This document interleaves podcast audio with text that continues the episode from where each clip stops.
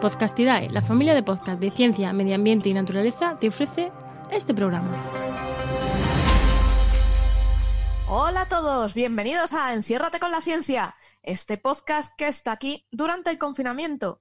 Y bueno, como estaremos algo confinados, puede ser que haya más o no, pero por hoy cerramos una temporada. Hoy es nuestro, nuestro último episodio de esta temporada de confinamiento, porque muchos querréis salir a la calle.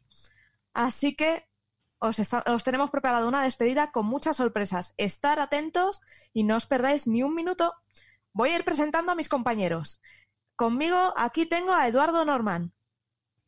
Nada, ¿qué tal? Buenas tardes. ¿Cómo estamos? Que este último día, qué penita. Yo no quiero. Sí. Bueno, Eduardo, ¿dónde te pueden encontrar? Cuéntanos. cuéntanos. Eh, me podéis encontrar en internet como Normion. Bueno, en la mayoría de las redes estoy como Normion. Y eh, por supuesto en mi podcast Pienso lo bien, tú sabes con una H en vez de la S final. Fenomenal. También tenemos aquí a Anabel de Arte. Anabel, cuéntanos. Hola, ¿qué tal? Pues yo soy Anabel, eh, soy profe de anatomía, histología y fisiología y mm, lo mío es la biología del desarrollo.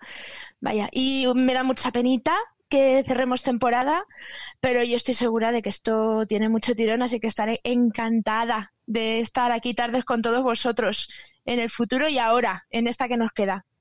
Fenomenal. También tenemos a un ambientólogo, José Luis. José Luis, cuéntanos. Buenas tardes. Bueno, yo me enganché con cierto retraso a este grupo tan maravilloso, pero me ha gustado tanto que hoy repito. Y hombre, y si hacemos otra cosa en el futuro, sabes que contamos contigo. Por supuesto, contáis conmigo. Y también tenemos a Emilio Rey, que nos trae una propuesta muy, muy buena. Emilio, cuéntanos. Hola, ¿qué tal? Muy buenas a todos. Encantado de estar aquí, también con una sensación agridulce porque se acaba esta temporada, pero seguramente dulce porque vendrán muchas más cosas. De hecho, creo, si no recuerdo mal, que estuve en el primer programa, voy a estar en este último, así que un placer. Y sí, bueno, yo soy Emilio Rey, Emilio Rey en, en Twitter también, meteorólogo, podéis seguirme en el blog, en, el podcast Capturando la Temperie. Y hoy, efectivamente, como ya habíamos anunciado eh, desde hace dos o tres días, estamos muy pendientes de las tormentas que nos están afectando. Y vamos a esperar vuestras fotos con el hashtag Enciérrate con la ciencia. Mandad vuestras fotos, sobre todo todos los que estéis, por supuesto, escuchándolo en directo en la zona noroeste de España y algunas también por, por la zona de Andalucía. Las iremos comentando, pero ir preparando cámaras y mirad al cielo. Eso es, todas las tormentas, los que tengáis un tormentón encima, darle a la cámara de fotos y mandarnos la imagen. Y también tenemos un geólogo, no os lo perdáis, porque la geología está muy presente. Rubén, cuéntanos. Pues, hola a todos, ¿no? Soy Rubén, eres en redes sociales, también estoy en la Rego Filosofal. Y aparte encontrarme en internet, también me, también me pueden encontrar en mi casa, porque tampoco salgo mucho, ¿vale? Si, así que si alguien quiere venir, que me traiga cerveza, por favor. Y nada, esperemos que esto no acabe aquí, que sepáis que podéis contar con mi martillo y me apunto a todo, a bombardear ¿vale? Y si hay cervezas, mucho mejor. Por lo menos nos faltaría más. El primero que estoy allí. y a los mandos tenemos a los geniales Juan Buenas, pues sí, último programa de la temporada, aunque seguro que, mm, esto continúa y, seguro que en este mismo hilo. Así que si alguien no está suscrito al programa y nos está escuchando, que nos busque en su reproductor y se suscriba. Y así, si hay segunda temporada, pues le saldrá en su reproductor y se enterará. Eso es. Exacto. Eh, bueno, yo soy JM, eh, Juan María Arenas, JM Arenas barra baja eco en Twitter.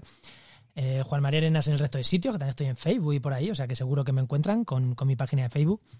Y hoy recordar, ¿no? como ya dijimos ayer, que, si alguien está pensando hacerse un podcast y quiere una charla introductoria en el que le damos un barrido, en el que le daremos un barrido a todo, vamos a estar el jueves, eh, creo que de 5 a 7, en un taller que cuesta poquito, no son 8, menos de 10 euros, creo que son 8 euros.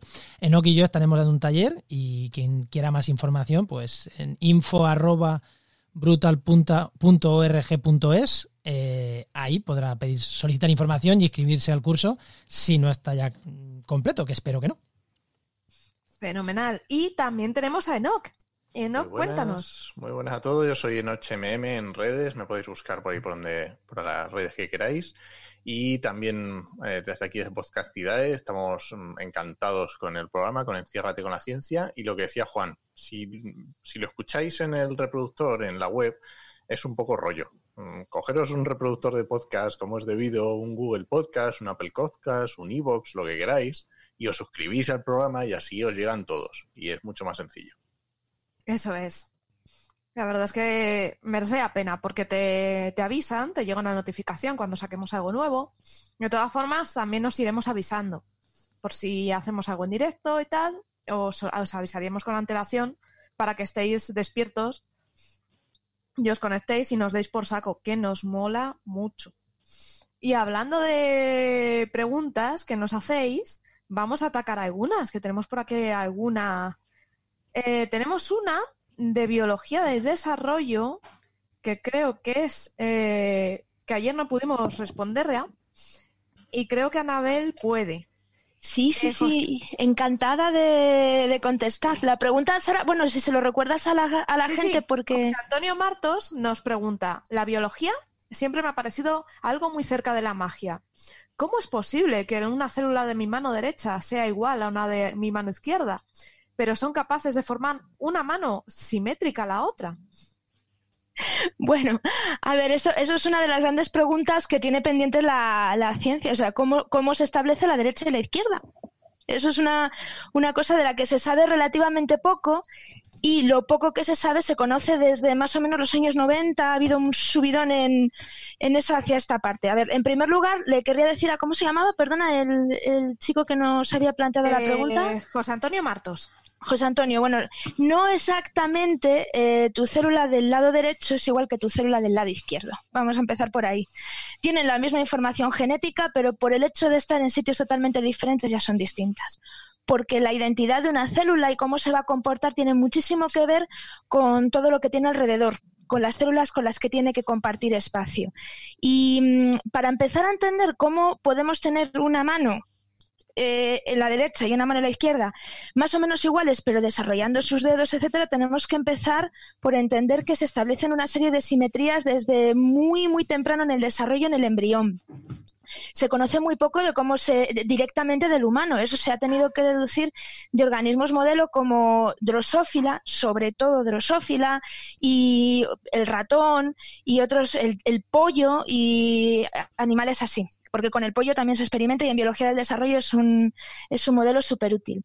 Y bueno, para, para, empezaros a poner en, en idea de por qué mi mano derecha tiene una pinta, mi mano izquierda tiene la misma pinta y sin embargo cada una está en un sitio. Bueno, todo empieza con el, con el huevo formándose.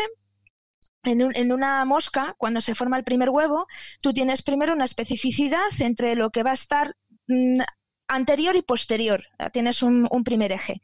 Y lo que va a estar dorsal y ventral, que en una persona sería lo que está arriba y abajo, o sea, cabeza, pies, y lo que está tripa, eh, donde está lo que es la columna, la columna vertebral. Esto es una cosa muy, muy doméstica, lo que acabo de decir, ¿no? Pero más o menos es así. ¿Vale? Se empiezan a establecer esos ejes. Y eso lo suelen empezar a hacer una serie de sospechosos habituales. Lo primero que hacemos es, en, un, disco, en un embrión, empezamos a tener una serie de moléculas que se van polarizando así, y ya a partir de ahí tú tienes un eje medio. ¿Vale? Y en principio todo debería ser simétrico a partir de ahí. Lo que pasa es que nosotros, o sea, los seres humanos, no somos simétricos, para nada. De hecho, tenemos una gran asimetría. Tenemos una serie de órganos a un lado, otra serie de órganos a otro. ¿Y por qué es esto? Pues porque desde el primer momento nosotros, además de esos ejes, establecemos una simetría derecha-izquierda. Nuestro lado izquierdo no es el mismo que nuestro lado derecho, ¿vale? Bueno, pues establecemos esa simetría y luego vienen una serie de genes, genes de la regla par, que se van expresando en diferentes regiones del embrión, eh, formando una serie de rayas genes segmentados, genes de polaridad. Luego vienen los genes Hox, que son genes que van a especificar el territorio donde tienes una, una mano, donde tienes una pierna, y a partir de ahí nosotros ya tenemos unos segmentos donde empezamos a hacer nuestras extremidades y ahí vendrían nuestras manos. ¿Y ahora qué es lo que sucede? Pues como os decía, hay una serie de sospechosos habituales en todo. Y mm, esos sospechosos habituales son el gen BMP, activina y un gen de la familia de la proteína hedgehog, que en inglés significa erizo. Eh, el nombre de hedgehog, del gen hedgehog, viene de un erizo, porque en Drosophila el mutante tiene pinta de ser un erizo, es una bola con muchos pinchos, por decirlo de alguna manera. Y el sospechoso habitual que va a decir mucho sobre lo que es derecha e izquierda en el embrión, en toto, o sea, en general, y en esa mano en particular es un gen que se llama Sonic Hedgehog y se llama así por el superhéroe de Sega, Sonic Hedgehog. Se llama así. Entonces, Sonic Hedgehog eh, lo, es un, gen de izquierdas, ¿vale? Entonces va a estar siempre decidiendo un poco dónde está el lado izquierdo y ahí va a colocar un gen que se llama, o va a facilitar que se exprese un gen que se llama nodal, que es un gen que se conserva en, en, muchos, eh, muchos organismos, entre ellos los caracoles. Es el que tiene la culpa de que la concha del caracol gire en un lado y no hacia el otro. ¿Vale? Bueno, pues esto que pasa en general en el embrión te va a pasar en ese pequeño segmento que los genes Hog han dicho que tiene que hacer una mano. Entonces eso empieza a crecer, a crecer y empiezas a tener una expresión de, Sonic Hedgehog, ¿no? Y empiezas a, a, crear una pequeña, una pequeña protuberancia y a partir de ahí Sonic Hedgehog empieza a expresarse. Sonic Hedgehog es un morfógeno, lo va a hacer difundiendo. ¿Cómo difunde un morfógeno? Es otra cosa que da para un podcast entero, ¿vale? Y, esto tiene mucho que ver también con Alan Turing y con toda la, con todas sus teorías sobre cómo eso era posible. Pero eso lo dejo, lo dejo aparte para otra cosa. Vale, Sonic Hedgehog se expresa, se expresa ahí. Entonces tú tienes una especie de protuberancia que tiene que hacer cinco dedos y tiene que dejarlos crecer de diferente manera. Y, y, bueno, ¿cómo va a hacer eso? Pues lo va a hacer reprimiendo a BMP, que ya es un gen que había empezado antes a funcionar, etcétera, etcétera, y con la ayuda de otro gen que no he mencionado antes, que, o sea, otra familia de genes, perdón, que no he mencionado antes y que también tiene mucho que ver con todo esto, que es el factor de crecimiento de fibroblastos, el FGF, ¿vale? Entonces, todos estos empiezan a, a reprimirse y a reactivarse y empiezan a crear una serie de campos, de zonas, ¿de acuerdo? En el caso de la mano, por decirlo así, tú tienes una zona que tiene un centro de regulación que se llama AR y otra, otro centro diferente, tiene un centro más o menos donde debería estar la punta de los dedos y un centro donde debería estar la base de la mano, ¿no? Y a partir de ahí, lo que hacen es ir eh, haciendo que las células vayan diferenciándose cada vez un poco más. Entonces, por eso quería comentar al oyente, las células tienen la misma información genética, pero tú fíjate a dónde hemos llegado. Las células, sobre todo del mesodermo, que es una de las partes del embrión, se han quedado ahí, se empiezan a colocar, empiezan a escuchar la señal de Hedgehog, empiezan a escuchar muchas otras señales y ya por todo lo que les han contado no va a ser igual la célula de tu mano derecha que la célula de tu mano izquierda, aunque hagan una mano, que sea totalmente simétrica, ya no son iguales. Bueno, pues ¿qué es lo que pasa? Tú tienes esos centros organizativos y ahora entra en batalla otro gen con un nombre súper cinematográfico, esto homenaje a Sandra y su podcast de cine y ciencia, un gen súper cinematográfico que es el gen Gremlin. Toma ya. ¿Por qué se llama Gremlin? Porque los mutantes Gremlin parecen idem, ¿vale? O sea, que para, para los millennials y los de la generación eh, Z, un gremlin era un bicho muy, muy feo, que no, bueno, un bicho muy, muy bonito, como un Furby que no podía beber agua más allá de las 12 de la noche porque se convertía en un bicho muy, muy feo. Bueno, pues el mutante gremlin tiene pinta de ese bicho mono a partir de las 12 de la noche. Os recomiendo que veáis las películas Gremlins y Gremlins 2 si no las conocéis porque son muy divertidas. Sí, absolutamente.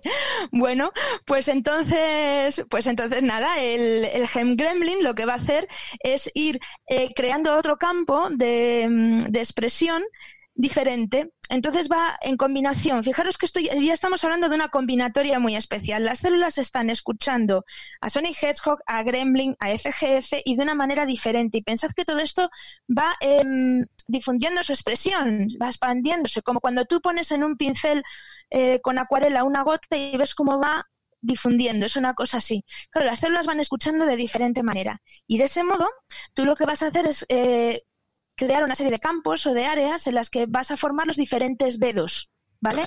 Entonces tú tienes una zona donde se expresa eh, Sonic Hedgehog un montón, en el que haces un dedo eh, más o menos grande, porque va a crecer, y otra zona donde no expresa Sonic Hedgehog nada, eh, que va a ser, por ejemplo, el dedo meñique.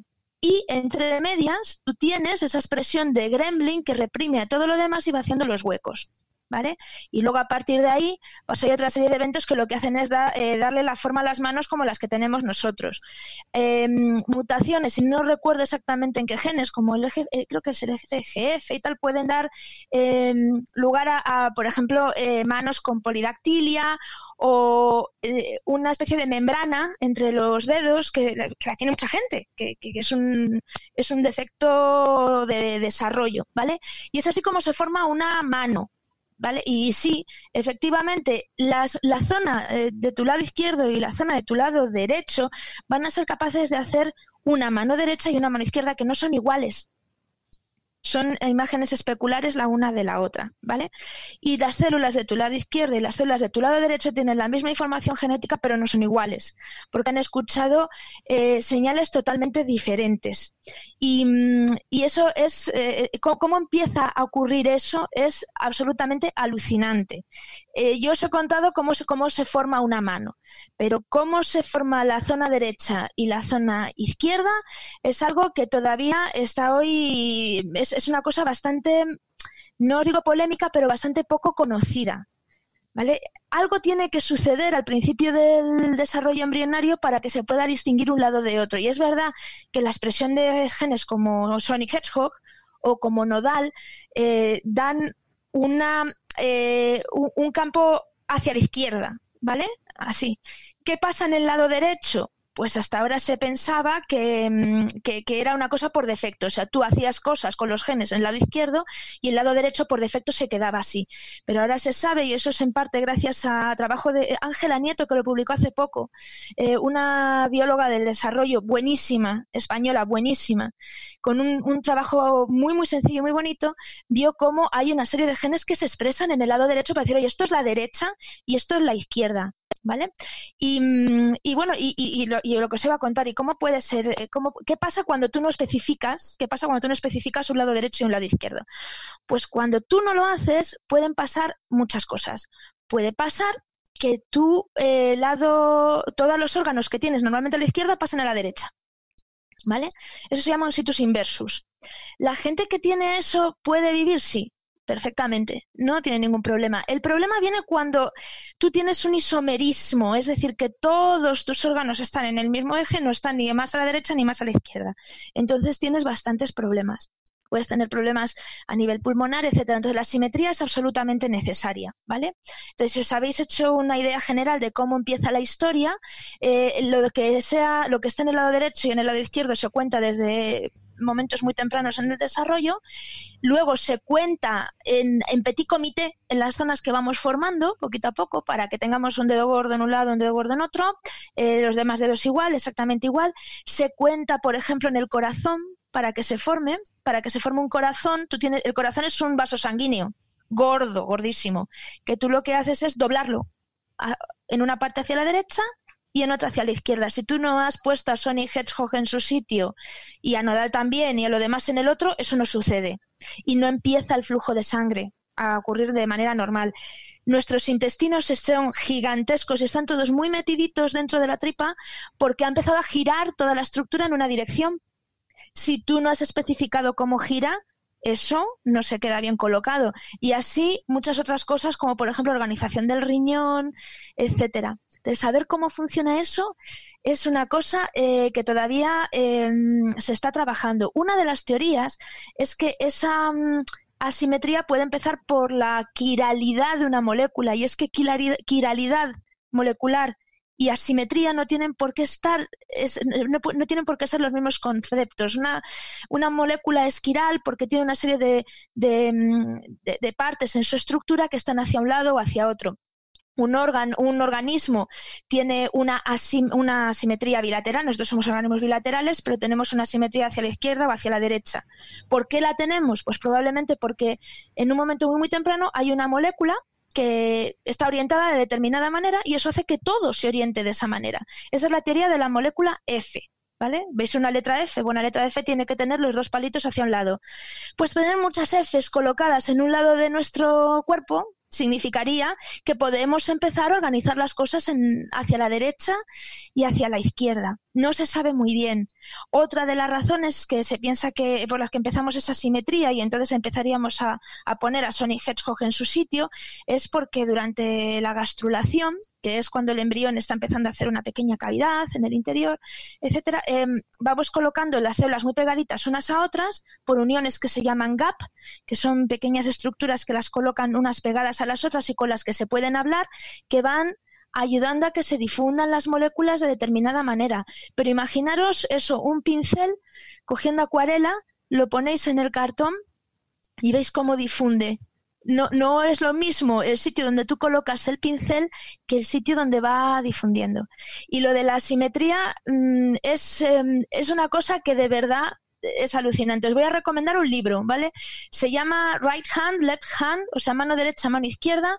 Es de un profesor de, mm, de medicina, se llama Chris McManus, no sé si está la traducción en español, pero habla precisamente de todas estas, de, estas asimetrías de una manera muy, muy didáctica a nivel general y hace una comparación también entre la, lo que consideramos que está en la derecha y que está en la izquierda y los atributos que antropológicamente les damos a la derecha y a la izquierda. Izquierda a la luna, a la derecha al sol y cómo eso está también muy conservado a nivel general. Y ya hasta aquí, que me he enrollado, ¿eh? Lo siento. Eh, aprovecho, ¿no? Es Perdón. No, no, no, ha estado muy bien. Aprovecho para presentar a Luis Quevedo, que se nos acaba de unir. Hola, Luis. Hola, ¿qué tal? Muy buena familia, ¿cómo estáis? Muy bien. Luis, eh, supongo que todos le conocéis. Hace unos documentales increíbles en la 2. También es, eh, hace podcast El Método, que es maravilloso. Y un montón de cosas. La verdad es que está, es omnipresente. pervasivo y, bueno, como, como las cosas no necesariamente buenas. No, muchas gracias. Em, sí, la verdad es que además hoy estoy muy contento. Eh, estoy triste y amoinado por, porque sea. Eh, yo he decidido llamarlo en mis redes la gran finale, ¿vale? Porque por lo menos nos vamos con una fiesta y con un petardo y, y esto mola mucho y seguro que van a aparecer gente que va a copiar esto enseguida. Eh, lo importante es que os citen después. Em, eh, pero además yo, yo hoy probablemente sea el primero que ha querido, como me, ha, picado, me ha puesto triste que esto se acabara, he dicho, jo, tengo mi podcast olvidado, así que hoy he empezado a, volver a publicar. Y ya, ya me contaréis a ver qué os parece, porque estoy haciendo una miniserie que he titulado El laboratorio del método, que es, que es el backstage, son las entrevistas antes de editar con los invitados que tengo en el programa de televisión española. Así que igual, igual os mola, los que sois más frikis de esto de la divulgación, ver cómo fue la entrevista y cómo la hemos manipulado, entre comillas, para que encajara en el, en el programa de televisión. Pues eh, sí, sí, sí, es genial. la verdad es que tengo muchas ganas. Ahora estoy. Tienes un morbo. Sí, sí, sí, sí. sí, y justo hemos puesto a Carlos Briones hoy, que, que como es tan buen orador, pues, pues es, con perdón, ¿eh? es jodido por donde lo cortas, ¿no? Al hombre. Eh, entonces, eh, bueno, puede, puede, ser, puede ser divertido. ¿Cómo estáis por aquí? ¿De ánimos? ¿Estáis, ¿estáis happy o...? ¿Sí? Sí, Estamos más en gran finale que en, episodio final. Sí, estamos, eso, pues eso, reventando el champán, diciendo, bueno, que es un fin de una época, pero creo que ha gustado y que lo hemos hecho bien, ¿no? Qué guay. creo que es eso. Sí. ¿Estáis programando ya la siguiente? Eh, estoy ahí viendo qué podemos hacer de cara a la siguiente temporada, a ver si están surgiendo ideas. Eso es guay. Mm. Sí, sí, sí, sí. La verdad es que sí, eh, estamos pensando cositas. Qué bien, qué bien. Pues nada, yo, yo sí, si os puedo contar algo, os lo cuento, pero vamos, ¿no? Como, como he entrado así a. No, no, pero quiero decir, si puedo responder a algo, que no, que no sé si, ah, como he entrado así a machete, disculpadme, por favor, tarde. No, no, no, no, no, pero sí es eh, genial. Hoy además es el día en que va a aparecer mogollón de gente, va a ser genial. Ah, qué guay, qué guay, qué guay. Bueno, ya me daréis el teléfono, me, enviaréis el mensaje cuando tenga que saltar y dejar, y dejar mi hueco, mi hueco vacío. Oye, ¿cuál ha sido el, tema más, más, más interesante, más llamativo o más recurrente de todas las ediciones que lleváis? Eh, esa, esa pregunta que no dejáis de responder. La física, no paran de preguntar sobre física. ¿En serio? En serio. Y bueno, de hecho tenemos pendientes mogollón de preguntas sobre fotones. Ah. Fotones, agujeros negros, a la gente le fascina, pero le fascina. Es espectacular. Juanma hace así, pero no, pero no abre su micro. No, Ahora sí. Ahora. que a la gente le fascina, pero además yo creo que aquí hay un, pasa una cosa. La gente que venimos más de la biología o la geología y tal, no tenemos los seguidores en redes sociales que tienen Carlos, que tiene Carlos González, que tienen sobre todo eh, Francis Villatoro. Entonces, claro, y esa gente de Coffee Break que no responden, entre comillas, preguntas, toda esa gente ha venido corriendo a preguntarle a Francis, a no, preguntarle a Carla, a en Coffee preguntarle a Break Sara. sí, tenemos un apartado de preguntas en directo. Sí, además. pero que Señales de los oyentes. No, Sí. no, nos, no nos negará, no nos negará que muchos de los oyentes que escuchan este Sí. programa vienen de Coffee Break Sí. y hacen Sí. preguntas que a lo mejor no hacen allí por cualquier cosa. Entonces, De hecho, muchos ahí- eh, hacen la pregunta aquí y si no les respondemos porque no nos da tiempo, al jueves siguiente nos la preguntan en Coffee Break, es muy divertido, porque además lo ves en el chat de, de YouTube, dices, ¿eh? Y además yo les respondo, ¿eh? ¿eh? Eso me lo- esa pregunta me la hiciste el otro día. y te ríes un montón. La verdad es que mola. Eh, Está siendo la interacción con los oyentes es muy Mm. divertida, muy enriquecedora y merece la pena.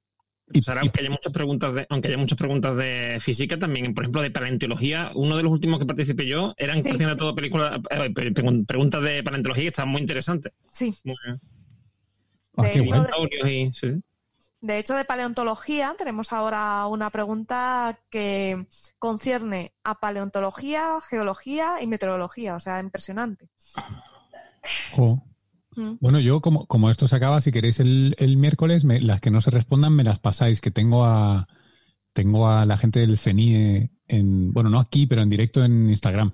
Wow. Que hacemos cada dos semanas un directo con, con investigadores del CENIE y, y lo mismo, ahí los podéis, los podéis acuchillar a, a las preguntas que, que queráis, porque va a ser, va a ser, bueno, espero que sea divertido, en fin. Sí, el- pues animo a todos los oyentes a unirse a, a tu programa. Estaría, estaría bien. Bueno, eso es por Insta, ¿eh? O sea, va, va a tener menos Sí. calidad y menos caché que esto, pero bueno, pero es un one on one que, que puede estar bien. Por cierto, me, me, me hicisteis falta los de Podcastidae cuando hicimos el primer episodio que teníamos a María Martinón y a, y a José María Bermúdez de Castro y se nos acopló un micrófono.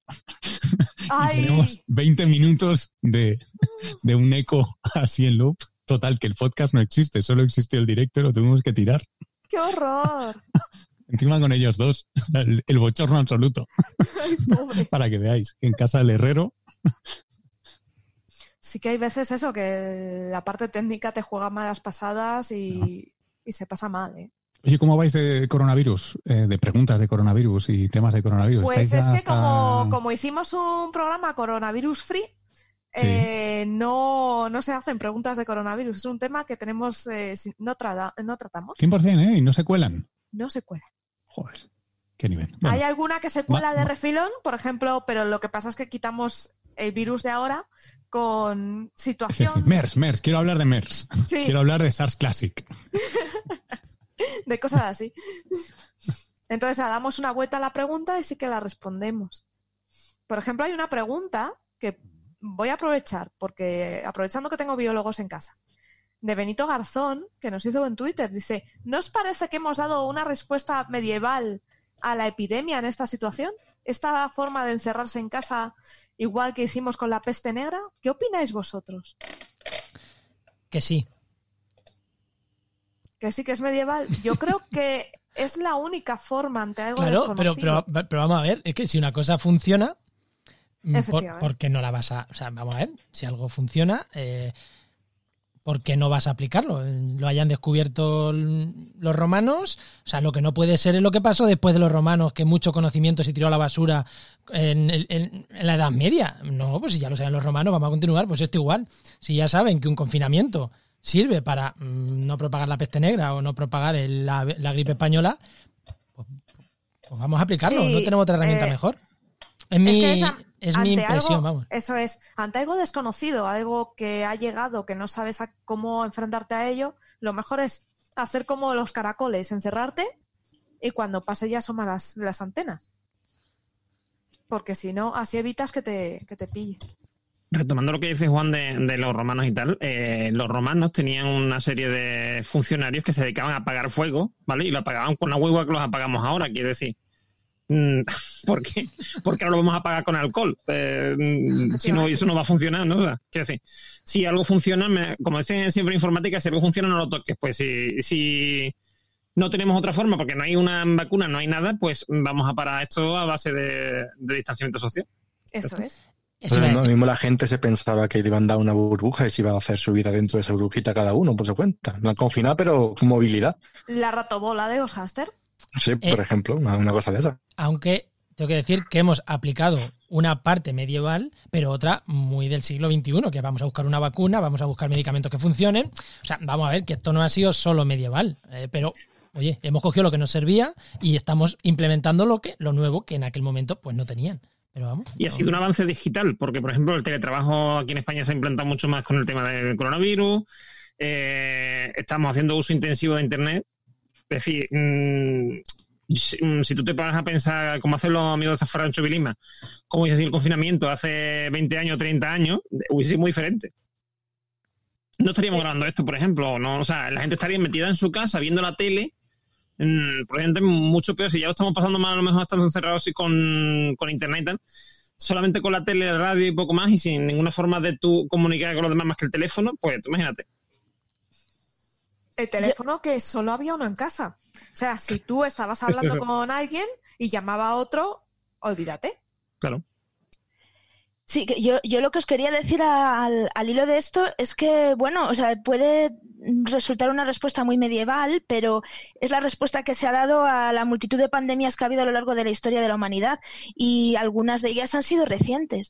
Y la peste, por ejemplo, ha sido una cosa que no ha terminado de irse del todo en algunos sitios y que, y que se ha controlado de esa manera hasta el siglo XVIII. Y, y quería, lo que os quería comentar era que eh, he leído hace muy poco en Twitter un hilo absolutamente fabuloso de Catéter WJ, que no sé si alguien lo, lo sigue, pero es eh, alucinante con la, con la historia de la medicina, en el que habla de un pueblo en Inglaterra que detectó una serie de casos de peste bubónica, creo que era, en una zona en la que hacía mucho tiempo que no había y conservando el conocimiento que tenían de lo que había sucedido antes, el pueblo entero decidió aislarse voluntariamente.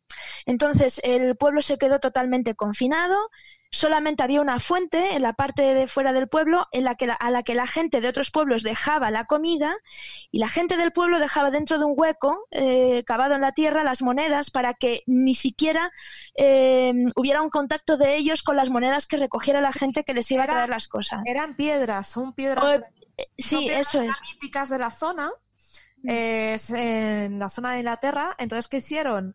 A golpe de escoplo, hicieron agujeros perfectos del tamaño de las monedas. Entonces, metían ahí las monedas y el que llegaba dejaba la, la comida, se llevaba las monedas y ya está. Pero fijaros que era el siglo XVIII y, la, y las, la, mm, el, el sentimiento de colectividad que había ahí y de, y de saber que uno se tenía que sacrificar por un bien común que iba mucho más allá era, era alucinante. Y, y bueno, salvaron la, la comarca porque no dejaron que la enfermedad se expandiera. El pueblo quedó totalmente diezmado. Entonces, bueno, pues eh, yo creo que, que eh, algunas veces tenemos que recuperar un poco lo de las humanidades y lo de la historia, porque la historia nos dice muchas cosas de lo que pasa ahora y, y, y recordar que ha habido gente que ha pasado por situaciones similares, pero muchísimo peores y que, y que las han sobrellevado y que las han sobrellevado bien, nos tendría que animar a que una situación como esta, con todos los avances que hay ahora que no había antes, pues se lleve bastante mejor. Entonces, yo es que eso lo de lo, de lo medieval que tiene una connotación un poco negativa, o sea, a mí me parece que es una cosa clásica, ¿no? Eso es la manera clásica de abordar un problema que ha estado con nosotros siempre. Eso es. Pues sería que- como criticar, respirar, beber o comer, ¿no? Sí, Quiero decir, es todavía es más clásico que, que la peste bubónica. Hay cosas que funcionan y punto. Eh, sobre lo que funciona o no, mira, ahora justo me pilláis que estaba editando un- el guion de, uno de los episodios que vamos a hacer sobre psicología. Eh, si, es, muy COVID me paras, ¿eh? pero como ha salido el tema que es, que es de psicología y una de las cosas que me decían dos de los invitados era que para superar todo esto, además de la ciencia que tenemos, y ya está, una es muy bruta, que es la de confinarse, que ya todos conocemos, y otra es más sutil, pero básicamente me dicen que hay dos maneras de salir de esta, según un- lo que llaman el, mindset, ¿no? El, el- no sé cómo traducirlo bien por eso. ¿Mindset? ¿Cómo lo traduciríais? ¿El, el- el estado mental o la perspectiva Sí, mental? esquema, esquema o de mental. crecimiento o de duda, ¿no? Perdona, el esquema mental, gracias. Eso es, de crecimiento o de duda, ¿no? Eh, y, y, básicamente me han estado machacando los tres, eh, dos catedráticos y una profesora eh, de psicología con los que está hablando, que lo más, más, más importante ahora que podemos hacer es enfocarnos en tener un esquema mental de crecimiento, ¿no? Un growth mindset para salir de aquí con algo bueno, ya que vamos a estar jodidos, lo queramos o no, eh, de todos, de todos modos, ¿no? Por ejemplo, lo que hacéis aquí, que es, que es una cosa bonita, buena, que, que agrega, que suma, que genera más sociabilidad, etcétera, etcétera. Eso es, sobre todo entretener, desviar atención y hacer que la gente esté a gusto. Sí, pues lo que hacemos en la tele, pero con contenido. Eso es. Ya. Bien hecho. Hombre, pero, Jolín, tu parte tiene contenido. sí, pero es, es así. Es muy breve. La tele no es esto. El público es otro, ¿eh? A la gente que ve la tele no le puedes meter un programa de dos horas de ocho colgados hablando de preguntas random. Hace cuatro meses no hubiéramos pensado que la gente estuviera confinada en su casa y no le prendiera fuego al edificio.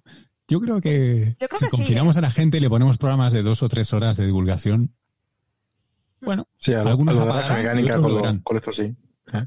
No, yo, yo recomiendo a la gente que se vaya al archivo de Radio Televisión Española, que está en la web de Radio Televisión Española, y vea en a la carta y tal, vean los programas como, por ejemplo, La Clave Joder. o mm, Más vale prevenir. O sea, eran, eran programas muy, muy, eh, Muy cultos. muy cultos y muy sisudos y no sé qué. Mm. Bueno, primero, primero resulta muy curioso ver a gente que de izquierda y derecha hablando como si estuvieran, como, como si como si fueran tan amigos y sobre todo muy correctamente, no sé qué, caballero, está usted equivocado porque no sé qué. Eso es lo primero. Y segundo, eso, y segundo, esas cosas muy sesudas, muy, análisis muy, muy profundos que dices tú, bueno, en- esto hoy es imposible en la televisión. Igual es imposible porque hemos dejado de hacerlo. Quiero decir, si, si lo que acostumbras a la gente es a tomar em, eh, azúcar, por ejemplo, como suelo decir, no, no, es que ahora tomo mucho azúcar. Bueno, evidentemente, si lo pasas del azúcar al café sin nada, ¿no? Por ejemplo, el café solo, pues la gente no va a querer. Pero si va reduciendo el azúcar poco a poco, hemos hecho lo contrario. Hemos pasado de tomar café solo a tomar café con azúcar, en sentido, digamos, divulgativo, ¿no? Y claro, ahora todo tiene que estar muy masticadito, muy en tal. Y antes la gente tenía información, accedía a la información y, y sabía que tenía que poner su parte para, para ello. Y yo creo que no, no es tan mala idea. No, no, eh, tenemos que pensar en los 80, los años 80, con programas de este tipo. Por ejemplo, La bola de cristal. Todos la hemos visto de niños y tenía parte cultural muy, muy buena. Era muy tremenda. O sea, tú estabas viendo a los electroduendes y de repente te aparecían y decían, vamos a hablar de, mm, de la transición. Y se ponían Sí. a hablarte, y yo me acuerdo de eso, de ser una enana con 3, 4 años, escuchando hablar sobre la transición. Y apareciera Bruja Avería diciendo viva el mal, viva el capital. Y hoy día eso sale en la tele y lo, lo acusan de comunista y de no sé cuánto y de no sé qué. O sea, eh. De las caras de, de Hitler y de Stalin diciendo, si no quieres ser como estos, lee. Sí. eso, eso, eso. Pero no, ¿no creéis que la... No, no por simplificar mucho, pero sí que es cierto que el contexto ha variado mucho. Desde el punto de vista de la, la ecología de, de los medios ha cambiado mucho. Yo creo Eh, que hemos sí. infantilizado al oyente. No, no, no, es, es una carrera, lo que se llama el, el race to the bottom. O sea, lo que, lo que hacemos, como tú decías, lo del café con azúcar, ahora probablemente, yo normalmente le llamo el bacon intelectual, ¿no? O sea, Mm. es que es, es irresistible. A todo el mundo le pone el, el arquetipo, voy a decir arquetipo Mediaset, pero Sí. a todo el mundo le pone. Otra cosa es que tú elijas no, pero ponerte te pone. Sí. Mm. Tú eliges, me voy a leer un libro, voy a ver un documental, pero te da morbo. Y si te quedas cinco minutos, te vas a quedar 20. Sí. Las cosas como son. En, en un contexto de competición muy grande y de muchos outlets, donde que, que priman por un recurso tan, tan, tan precioso y, y limitado como es la atención, que vale dinero, em, es, es un problema casi de economía de incentivos, ¿no? Eh, es, es muy difícil de, de desligar. Se, se ha intentado con esta idea de que las públicas no tengan eh, publi o, o sea, publicidad, que no tengan. Pero, pero es, un, es, es tóxico, porque yo no sé, los que tengáis hijos en casa, supongo que habéis visto, si le dais el mando, va, va, o sea, va bajando, bajando, bajando hasta que encuentra lo que es más excitante y más tal, y los adultos no dejamos hacer algo muy, muy, muy eh, similar, Mm. desgraciadamente. De todas maneras, os iba a comentar que, que yo creo que, que nos ha pasado una cosa últimamente. Yo no entiendo mucho de medios, Luis, eso es más el tema vuestro, pero me da la sensación de que nos hemos polarizado incluso hasta en eso. Yo recuerdo un programa de la clave, no es que lo recuerde yo porque lo haya visto contemporáneamente, porque el área de la clave era el mío de la cama, pero eh, lo he visto hace poco, yo creo que ha sido hoy en, en, en YouTube. Un programa de la clave con Lola Flores de invitada. Eso ahora mismo es impensable, ¿vale? En un programa o lo haces sesudo o lo haces down to the bottom, pero escuchar a Lola Flores hablar con Balvin en un debate sobre lo que hacía ella y lo que y lo que le venía a ella a cuento. Es bastante alucinante porque te das cuenta que antes mm, el entretenimiento era un poco diferente. Tú no tenías entretenimiento de una manera y entretenimiento de otra. Había una especie de, de simbiosis y ahí es donde podías meter esas cuñas que mezclaban mundos. Por ejemplo la bola de cristal mezclaba ese mundo infantil con el mundo un poco más adulto y aproximando los dos tenías un punto de equilibrio en el que aportabas porque te acercabas a los críos, pero les traías cosas de adultos. Y, por ejemplo, un programa así como el de la clave, que, que, a mí me parecía, o sea, visto desde la perspectiva de ahora, estos sillonazos con las, con las cortinas oscuras, todo el mundo fumando, señores muy trajeados, era, era una cosa que ahora mismo te da como, como repelús y alergia, pero, oye, tú escuchabas un rato y decías, bueno, mm, no sé, y tú te escuchas el de Lola Flores, de verdad lo recomiendo, y es que es eh, es oro puro, es oro puro. Casi comparado con el mineralismo de, de este, ¿cómo se llamaba? Si es el momento de televisión, ahora mismo no me sale, vaya, ahí- el patafísico. Ay, Sí. no El me acuerdo. no, mineralismo. ¿Era Paco el del- no, No, no, no, era. ahí. no, era el filósofo este que vive en París, Sí. ahora mismo no me viene el nombre, pero qué pena. Iba completamente- iba Arrabal, Fernando Arrabal. Arrabal. Que iba completamente borracho, además. El del mineralismo va a llegar. Bueno, pues, pues son momentos que, que yo creo que no se, no se dan. Yo creo que deberíamos aceptar un poco esa flexibilidad y nosotros como científicos, y eso lo habéis comentado ayer, intentar eh, aproximarnos un poco sin perder rigor, pero intentar amenizar un poco y hacer que vayamos amasando hacia otras cosas. Y tiene razón Sara con que hemos infantilizado mucho a la gente en Sí, general. En general, porque pensad en los dibujos animados de ahora. Los dibujos animados que veíamos en los 80 tenían una crítica social salvaje. Eh, hablaban de drogas, hablaban de un montón de cosas que hoy en día no se toman. No se No, tocan. no lo sé, ¿eh? Eh, va- Cuidado porque somos viejos todos, ¿eh? Los que estamos aquí. va- Sí. Vamos a ver. A ver vamos qué a ver. pensar en 20 años. El, el todo tiempo pasado fue mejor. Eh, cuidado también con eso, porque había muchos dibujos en, en- en aquella época de, de, de, mm, re- o- o no solo dibujos, de reírse de homosexuales, de reírse del gordo, de pegarle al que tiene gafas, de... Pero eso sigue estando, quiero decir. Sí, pero que, vamos a ver, que, que estamos escogiendo las cosas buenas y seguro que dentro de, de 20 años también pueden escoger cosas buenas de, de la actualidad, programas buenos y programas que, que son basura, pero que seguro que si nos vamos a los años 80 eh, hay programas de basura, porque las mamachichos Por también son de esa época. Eh, Sí, pero, vamos a ver, ver, y Crónicas Marcianas pero es de esa 90, época. los 90. Vamos, lo, lo- pero eso, los son de los 90, estábamos hablando de los Eso. 80, pero aparte de eso, Bueno. aparte de eso, yo creo que, que depende mucho de, yo creo que sí hay buen contenido a día de hoy, lo que pasa que no está en, la, en el más media tradicional. Quiero decir, igual que ocurría en los 80, en los 80, por ejemplo, aquí en España además era muy peculiar porque nada más que teníamos dos televisiones y veníamos de una dictadura y tal. Pero aparte de eso, ocurría casi en casi todo el mundo que el, digamos, la élite intelectual que tenía eh, curiosidad, digamos, creativa, estaba en, en la televisión, estaba en la radio, etcétera, porque eran gente que mm, tenía curiosidad y era donde, digamos, podía, podía salir adelante. Ahora, la élite, y eh, cuando hablo de élite no me refiero a señores que fuman pipa, me refiero a, o con puro, ¿no? Con dinero, no, me refiero a élite en el sentido de gente eh, que trae ideas nuevas, que trae formas distintas de comunicar. Esa gente ahora mismo está en YouTube, está en los podcasts, está en, en Twitch, y está en ese tipo de sitios. Y, o está, por ejemplo, en Netflix, y no le llega mm, a la gente normal. Yo, por ejemplo, eh, yo sería incapaz de ver un programa de, de coche normal, ¿vale? Pero me pones un programa de estos de mm, que hacen, bueno, que viene de la BBC, pero te quiero decir que lo están haciendo ahora en, en, esto, en Amazon Prime Video, que Top son Gear. Top Gear, y entonces a eso sí lo veo, quiero decir, porque, porque evidentemente es un programa de entretenimiento, pero igual que se hacía eso, eh, eso sale, de una televisión muy distinta a la de ahora. Ese, programa ya no tiene cabida en una televisión a lo mejor en abierto, pero sí tiene en, en- en Netflix, en Amazon y. Ahora, cada vez más, eh, estamos viendo eso, es decir, en en YouTube a mí me hubiese encantado con 15, 16 años tener YouTube, como ahora, y poder, con cosas que yo tenía curiosidad, mm, y que entonces además tenía tiempo para hacerlo o para estudiar, eh, aprendí muchísimas cosas que a lo mejor hoy no tengo tiempo de, tengo tiempo de acceder, pero yo es que no, no tenía el recurso, tenía que estar buscando la enciclopedia y no sé dónde y no sé qué. O sea, es decir, ha cambiado mucho el mundo y ha cambiado mucho las cosas y yo creo que a lo mejor el problema está en que el, periodista ha dejado de, bueno, el periodismo ha dejado de tener eso que tenía antes de, educar, de tal cual, porque ya esa no es su misión, su misión es sencillamente transmitir datos, ¿vale? Porque hemos cambiado de paradigma. ¿no? Igual que antes mm, un teléfono, por ejemplo, el teléfono móvil se supone que es para, para hablar y mm, yo uso, para lo que menos uso el teléfono es para hablar porque ha cambiado su función, porque ya hay tantas formas de comunicarse que no es necesario hablar por el teléfono. Sigue siendo un elemento de comunicación, pero distinto. Por lo mejor ha pasado eso con la televisión, con la radio, probablemente. O sea, que mm, ha evolucionado sencillamente. Eso, eso es una evolución natural. Bueno, vamos a irnos a temas más de ciencia y menos filosóficos. Y vamos a meternos en meteorología. ¿Cómo van esas tormentas? Chicos, no nos estáis mandando fotos. Muy mal. Eh, José María Medrano, por Spreaker, nos dice, llevo muchos años comprando el calendario Almanaque Zaragozano con las predicciones meteorológicas para todo el año. Sí que de forma un poco espuria, pero aciertan líneas generales mes a mes. Lo hace un experto en las calendas, entre comillas.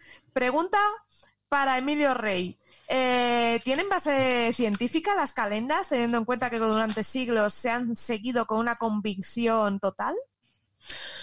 Bueno, es una pregunta bastante recurrente esta del calendario zaragozano, de, en fin, de, los métodos de predicción eh, meteorológica no científicos, sino basados en la experiencia. Y ese es el único método que teníamos pues, durante muchos siglos. Eh, el impacto de la meteorología en cada una de las actividades que tenían las personas, las sociedades, pues era, brutal, ¿no? Pues eh, en, en, agricultura, en, muchísimas áreas. Por lo tanto, tendrían que, tenían que intentar eh, pues prever qué iba a pasar en cada temporada. Y como no había modelos meteorológicos, no había ordenadores, no había estas ecuaciones que tenemos ahora y los ordenadores que son capaces de resolverlas, cuando hay datos de aviones que las hagan bien, porque ahora como estamos sin datos de aviones encima, no, no aciertan tanto, pues lo que hacían era básicamente hacer predicciones en función de la experiencia. Y esto sigue funcionando, pero sigue funcionando a nivel muy local. Una persona de campo que vive en un pueblo de la Sierra de Soria, cuando ve que una nube se pone en la montaña que está al sur, pues eso sabe que por la tarde seguramente va a llover por ejemplo, o que va a hacer bueno. Entonces, en los pueblos, eh, la meteorología, digamos, muy local, sí que puede tener sentido estas predicciones de, caléndulas, de, bueno, de, calendario zaragozano. Pero no es nadie científico. Y yo sí que lo tengo, como podéis ver los que están, nosotros mismos lo estamos viendo aquí. ¿Es verdad? Yo todos los años compro el, calendario zaragozano, todos los años lo compro, pero digamos a modo de curiosidad. Y lo leo y, un año hice la prueba, un año eh, día a día miré las eh, predicciones que vienen en cada una de las páginas, porque en el calendario zaragozano, que tú lo puedes comprar ya en noviembre, diciembre, para el año siguiente, puedes ver las predicciones para todo el año. Y yo hice una próxima, yo hice una comparación de lo que decía el, calendario zaragozano y lo que pasó después. Y más o menos saqué un índice de, un índice de, de, bueno, lo, que acertaba, ¿no? Y realmente acertó más o menos un 35% de los días. Es decir, muy pequeño. Muy pequeño. Eh, casi tirando una moneda al aire, pues acertarías más. Así que yo animo a que lo compréis, porque además de vender las predicciones, vienen muchas cosas muy interesantes, como la salida y el puesto de la luna y del sol, que eso sí son datos totalmente hmm. científicos que se pueden saber antes del año. Vienen todas las fiestas de todos los pueblos de España, vienen, vienen muchísimas cosas, cosas muy chulas, vienen refranes. Pero lo que son las predicciones meteorológicas, pues yo miraría más las predicciones de, bueno, de los móviles o acudir a, expertos en meteorología que te, digan. Así que sí, yo recomiendo que lo uséis. No me quiero cargar el calendario zaragozano, por favor, comprando, no me llevo nada de ello, pero es muy chulo, merece la pena, es muy baratito, cuesta 2,40 euros, así que es súper barato. Y, te, y pasas un buen rato con él, ¿no? Pero en cuanto a predicciones meteorológicas, no, no, las miréis porque se basan en, cosas que no son científicas. Para que os hagáis una idea, por ejemplo, nosotros en inteligencia artificial, algo con una accuracy, que es una, una tasa de aciertos eh, de un 30%, lo tiraríamos a la basura. Se tira, sí. Eh, Eh, mejor informarse en tu Meteo 2. Sí, Por supuesto. Yo no lo quería decir, pero bueno, sí, mejor informarse en Mete2. Por ahora en Madrid y en Barcelona solamente, es una aplicación que, que, bueno, queremos dar una vuelta a lo que es la meteorología dando una información mucho más cercana. Creo que alguna vez lo hemos comentado. Y damos textos en donde eh, tú lees qué va a pasar. Lo lees con un lenguaje que, que es como si te lo contara, como si lo contaras a tu madre, a tu hermano, a una persona que no sabe de meteorología, dando consejos útiles para que la gente sepa si puede tender, si puede lavar el coche, si puede ir a la peluquería, en fin, ese tipo de cosas que al final es donde nos afecta a nosotros la meteorología. ¿Qué puede hacer? ¿Qué no puede hacer? ¿Qué me viene bien? ¿Qué no puede hacer? Eh, y bueno, evidentemente. El problema de, De tu meteo es, es que todavía no podemos crecer para, para abarcar a toda, a toda la península eh, islas, sino que estamos todavía en Madrid y en Barcelona solamente. Pero, por ejemplo, las tormentas de hoy en Barcelona, que están produciéndose ahora mismo, en este momento, al norte de Barcelona, según hablamos, pues sí que estaban previstas por, por tu meteo.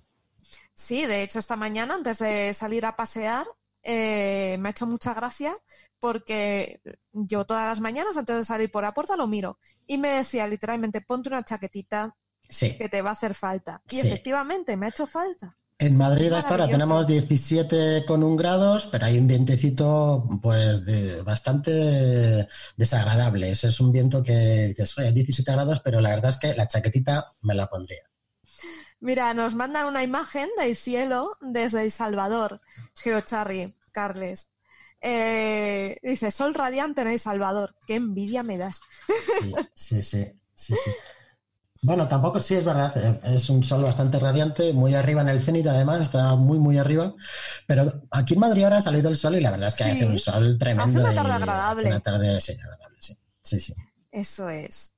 Eh, ayer nos quedamos con una duda sobre meteoritos y tal, y eh, ahora voy a aprovechar que tenemos un geólogo por la zona y voy a preguntarle, ¿qué materiales son los más comunes de encontrar en las condritas, Rubén? Pues a ver, primero hablemos de qué tipo de meteoritos podemos encontrar así. Tendríamos esos condritos, tendríamos también la acondrita, y luego ya nos meteríamos en sideritos y siderolititos, si no recuerdo mal. ¿vale? Esto es, estos condritos o condritas son, tienen una composición bastante similar, y hablamos de materiales, por ejemplo, como de olivino, silicato, en fin. ¿vale? Por ejemplo, estos condritos, aproximadamente la mitad será olivino o cualquier tipo de silicato, y el resto de, ni- y hierro níquel, cositas así.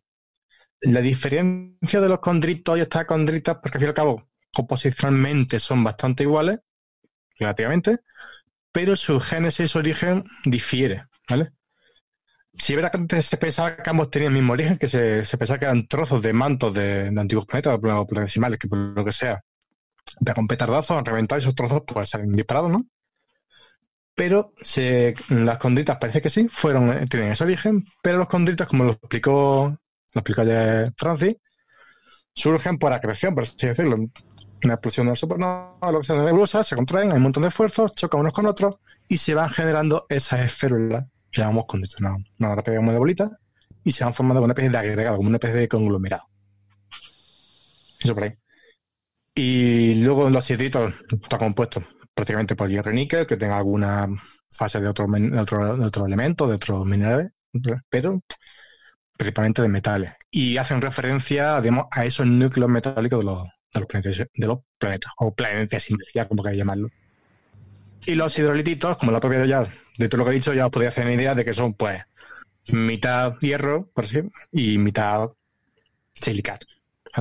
Que tienen parte de esos, de esos condritos y otra parte metálica. Mm, Creo que quedó más o menos claro. Yo lo. Y continuando, porque Mel Castillo es muy curioso y nos hizo varias preguntas, nos pregunta, eh, ¿pueden aparecer cóndrulos en sideritos y siderolitos o son exclusivos de los meteoritos rocosos? Pues en estos siderititos podríamos entender que son control, ¿no? De que tienen esa parte, ¿no?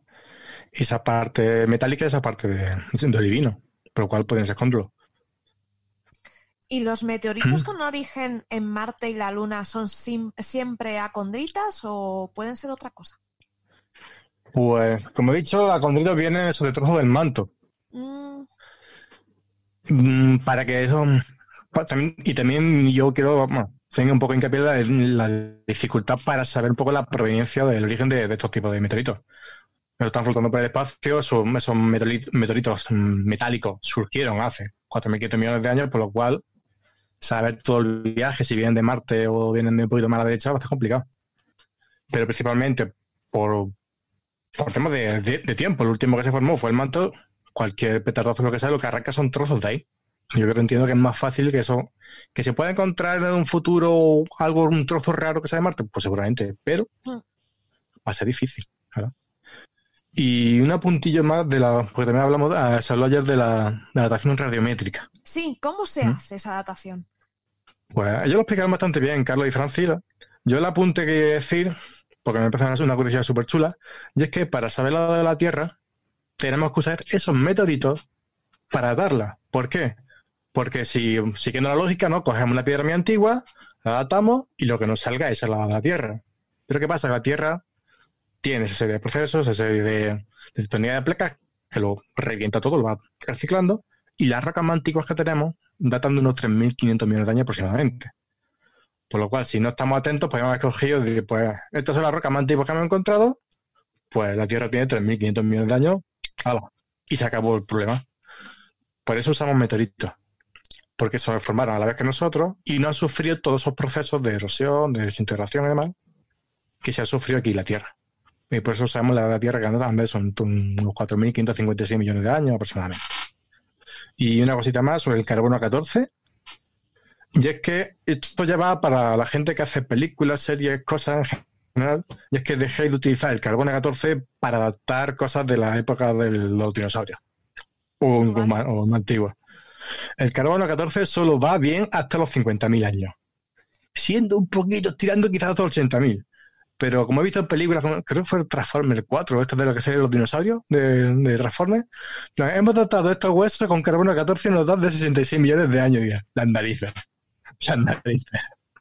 De hecho, Vale. hay una pregunta sobre este tema ¿Mm? eh, del carbono 14. ¿Mm? De Lázaro PC por Spreaker. Dice, comentáis que se data con el periodo de se- semidesintegración de varios átomos.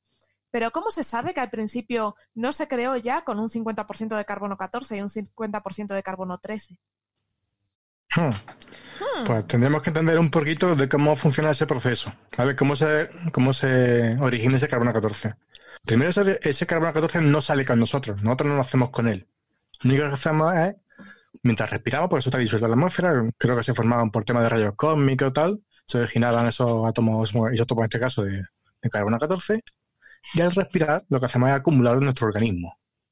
Cuando uno muere, deja de respirar. El- Suele ser una cosa que va siempre ligada, la verdad. Si no respiras, te mueres. ¿eh? No tiene vuelta de hoja. Entonces, claro, se deja de acumular ese carbono 14, no se renueva. Por lo cual, entonces, con ese periodo de semi-desintegración que, que- del carbono 14, que creo que serán cerca de 5.000 años por ahí, entonces podemos echar la cuenta de cuánto había y cuánto va quedando poco a poco para calcular esa edad. Y, pero repito, carbono 14 eso para unos 50.000 años. Si queréis tirar de algo más lejano, uranotorio, uranoplomo, cosas así. Son esos, esos isótopos que tienen una vida media de 4.500 millones de años, aproximadamente. Una cosita sobre ¿Mm? la datación con carbono 14.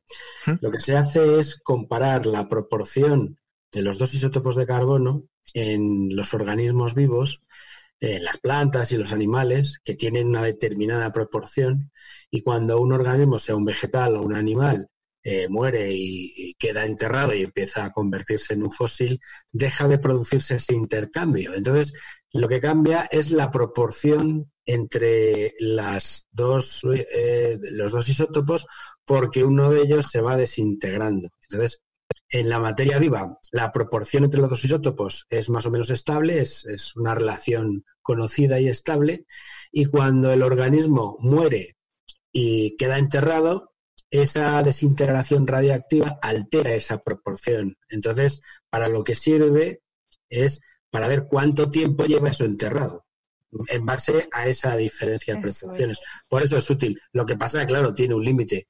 como decía Rubén, y es que no vale para datar más allá de 50.000 años porque ya no hay más desintegración, se ha desintegrado todo. Entonces, eh, tiene una utilidad, por ejemplo, en paleoantropología, el estudio de los fósiles humanos, que son desde el punto de vista del tiempo geológico no muy antiguos, pues ahí es útil. Bueno, es útil hasta cierto, hasta cierto punto, o sea, restos relativamente recientes, pero ya para otras cosas hay que buscar otras herramientas que existen, lo que pasa es que son un poquito más complejas. Sí, y que el carbono únicamente para traer su forma de vida, un organismo. Claro, organismos vivos. Para, para la roca esas cosas tenemos que usar otros isótopos porque no tienen carbono, por ejemplo. Y esos isótopos de uranio y tal sostienen de la roca la roca ígnea, de esos circones, esos minerales que son una especie de cajas negras de la geología. Son minerales que son, no alteran con facilidad, que se forman hace mucho tiempo y van registrando todos los cambios que ha sufrido esa roca a lo largo del tiempo. Si se surge de un magma, luego se enfría, se cristaliza, se vuelve otra vez. Si sube la temperatura, se vuelve a fundir, si luego se metamorfiza, si luego se rompe y se, y se deposita en una secuencia sedimentaria, todo eso va quedando registrado en esos circones. Por lo cual, los circones que digo, es como la, como la, piedra perdida, el arca filosofal o así, lo que, como queráis llamarlo, de que nos viene, es súper útil para este tipo de cosas.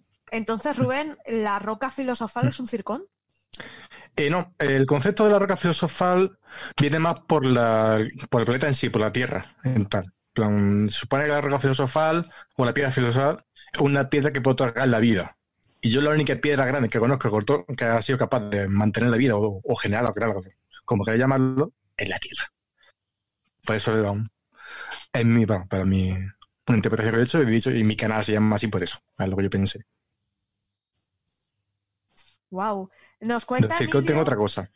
Una camiseta de eso, pero. Wow. Nos cuenta Emilio que hay tormentas por aquí ya. Emilio, cuéntanos. Pues estamos viendo que hay una tormenta que está bajando por el Valle del Ebro, está bajando desde Borja hacia Zaragoza, ahora mismo afectando a Zaragoza. Y también los oyentes que estén en la zona de eh, Irún, San Sebastián, también llevan una tarde que están aguantando, pero bien, bien de, de tormenta. Así que por ahí ahora mismo mucha agua mucha precaución porque puede haber alguna inundación por esa zona. Os quería comentar además al, tanto, justamente hablando de geología y de meteorología, que hay una cosa que las une y es que a veces los rayos cuando impactan en suelos arenosos pueden formar unas piedras que se llaman fulguritas. Exactamente. Básicamente lo que hacen, si no, si me corregidme si no es así, es que este, estas, estas areniscas pues las funden completamente y crean pues una, una estructura como en forma de, de raíz, como si fuera una raíz de un árbol, que realmente pues es, es, una maravilla, ¿no? Y es como, como unir ¿no? la meteorología, las descargas eléctricas y la, y la geología. Son Sí, son bastante espectaculares. Mm. Mm. Es que imaginaros eso, es como convierte algo que es sólido de pronto en líquido. Eso salta y al momento se enfría y se queda cristalizado. como una raíz de cristal. Sí, sí. Sí, justamente los, las descargas hacen cosas realmente raras, ¿no? Tanta potencia, tanta energía que se desprende que hay, que hay veces que pasan cosas súper extrañas, como por ejemplo los rayos dormidos. Los rayos dormidos son rayos que caen a veces en, bosques, en árboles. Muchas veces, eh, eh, claro, la tormenta va acompañada de mucha precipitación, los árboles están muy mojados, pero toda esa energía se queda acumulada muchas veces dentro del árbol, en las raíces y en el interior de los árboles grandes, se queda acumulada y, digamos, por dentro el árbol está ardiendo. De tal manera que a pesar de que está lloviendo y que están mojados y hay mucha humedad, toda esa energía sigue, sigue almacenada dentro del árbol y cuando todo se seca, a veces surgen incendios espontáneos porque todo ese calor sale a la superficie y el árbol empieza a arder. Y no es, no es un árbol que ha ardido en el momento de caer un, rayo, que es muchas veces lo que provoca un incendio, sino que se queda dormido, son rayos durmientes que al tiempo pues aparece, aparecen y, bueno, aparece la combustión y empiezan a arder y son difíciles de, pues de, localizar, ¿no? Porque pueden tardar horas en empezar a arder. Wow. No lo sabía, la verdad es que. Rayos dormidos. Es algo nuevo, ¿eh? Para mí. Bueno, voy a tirar a la biología porque Marisa Castiñeira, por Spreaker, que es bióloga también, pregunta. Dice, a mí la evolución humana siempre me interesa mucho, el concepto de especie en particular. ¿Por qué decimos que este ADN, proteínas, morfología es una especie y no de otra? cómo con ADN de pocos individuos a veces uno se clasifica en una especie o se crea una especie nueva. ¿Sabéis cómo se hace esto? A ver, no es que sea una cosa de la que yo soy mm, eh, experta, ¿vale? Pero lo que sí que puedo decir es que eh, eh, la, clasificación de especie, y eso voy a pasarle ahora la, la, palabra a Juan, es, es, una de las, de las maneras más básicas de clasificar taxonómicamente algo. Y imagino que Juan dirá que es que hay una especie de código de barras de cada de cada eh, especie, me refiero a nivel de DNA, no lo sé, y que hay una serie de, mm, a nivel molecular, vaya, hay una serie de polimorfismos o de cosas que te ayudan a clasificar dentro de un grupo de otro. Eso te digo a nivel molecular. Tú que eres más biólogo que yo, que soy más de bata, eres más de bota, me dirás. Yo que soy más de bota, pues, a ver, eh, la clasificación de especie, al igual que la de familia, al igual que la de géneros, es unos cajones arbitrarios que nosotros hemos descrito. Ya está, no, no va más. ¿Por qué? Porque hay una definición básica de especie que es mentira y que dice eh, una especie es especie, o sea, dos individuos son de la misma especie si entre ellos se pueden reproducir y sale descendencia fértil. Son de diferentes especies si entre ellos se pueden reproducir o sea, si entre ellos no se pueden reproducir o si se pueden reproducir pero la descendencia no es fértil. Pero eso es mentira. ¿Por qué? Porque tenemos eh, los, eh, por ejemplo, los géneros, el género de los de los, mm, ay, las mimbreras, que no me sale.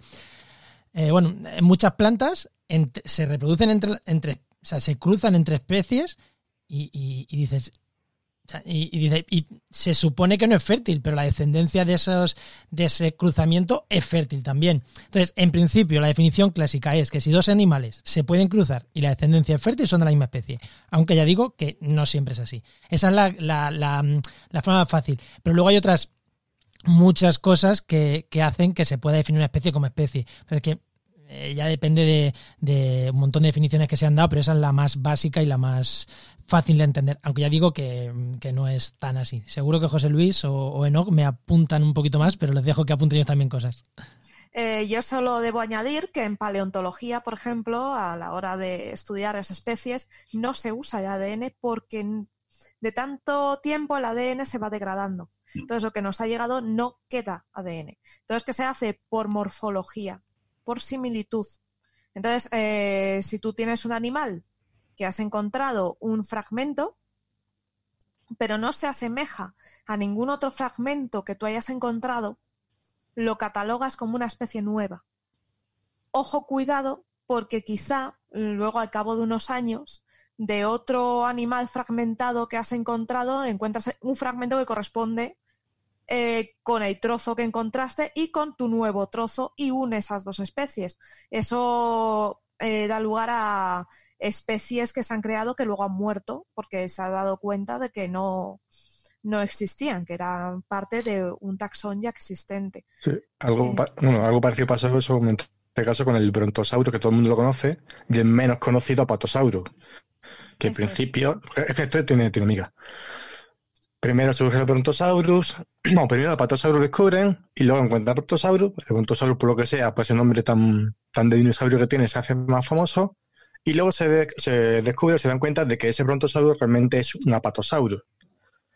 Y así fue pasando, pasando, los años hasta hace poco también que han descubierto no, que el brontosaurus realmente es una especie diferente al apatosaurus. Y ya no solo con eso, con especies diferentes, sino que puedes catalogar dos especies que son, cada una realmente son individuos de la misma especie, pero en, diferentes estados de, crecimiento. También existía cierta polémica con el Nanotyranus, y el Tyrannosaurus rex, que eran, no sé si eran especies diferentes o era un, un, que era juvenil, pero todavía no sé cómo ha quedado un poco el asunto. Eso también. Creo que, creo, que, lo juntaron otra vez, pero no. Otro ejemplo de lo que he dicho fue Trodón. Sí. Sin irnos tan lejos, si me permitís, nuestra propia especie. Los paleontólogos durante mucho tiempo mantenían que el hombre de Neandertal era una especie completamente diferente y el gran Svante Pavo, que es el mayor experto mundial en ADN antiguo, ha conseguido muestras de ADN de una antigüedad considerable, con una tecnología y unos métodos de trabajo muy exhaustivos, y ha demostrado que los europeos y los asiáticos actuales, o sea, nosotros, llevamos un 3% de genes de Neandertal. No así las poblaciones africanas y de, y de otros, de otros, de Oceanía. Pero eh, esta, esta, taxonomía morfológica, que es la que se ha usado a lo, a lo, largo de la mayor parte del tiempo de la biología en el siglo XIX y principio del siglo XX, tiene limitaciones. Y combinar la morfología, que es a priori lo primero que utiliza un taxónomo, con las herramientas genéticas, permite hacer hallazgos increíbles. En una zona de Siberia se han encontrado unos poquitos restos fósiles, muy poquitos, muy poquitos, pero también conservados, que aunque son muy antiguos, este equipo dirigido por Svante Pavo ha sido capaz de sacar ADN y han determinado que hay otra especie humana contemporánea de los neandertales, que se llaman denisovianos, y que buena parte de la población actual de Eurasia también lleva parte de sus genes. Es decir, realmente, eh, ya lo decía antes Juan, eh, la definición de especie, mm, bueno, eh, hay que ser un poco flexible. Evidentemente, la, taxonomía basada en la morfología es lo que a priori tienes más a mano y desde luego cuando estudias restos fósiles antiguos es que no tienes otro medio.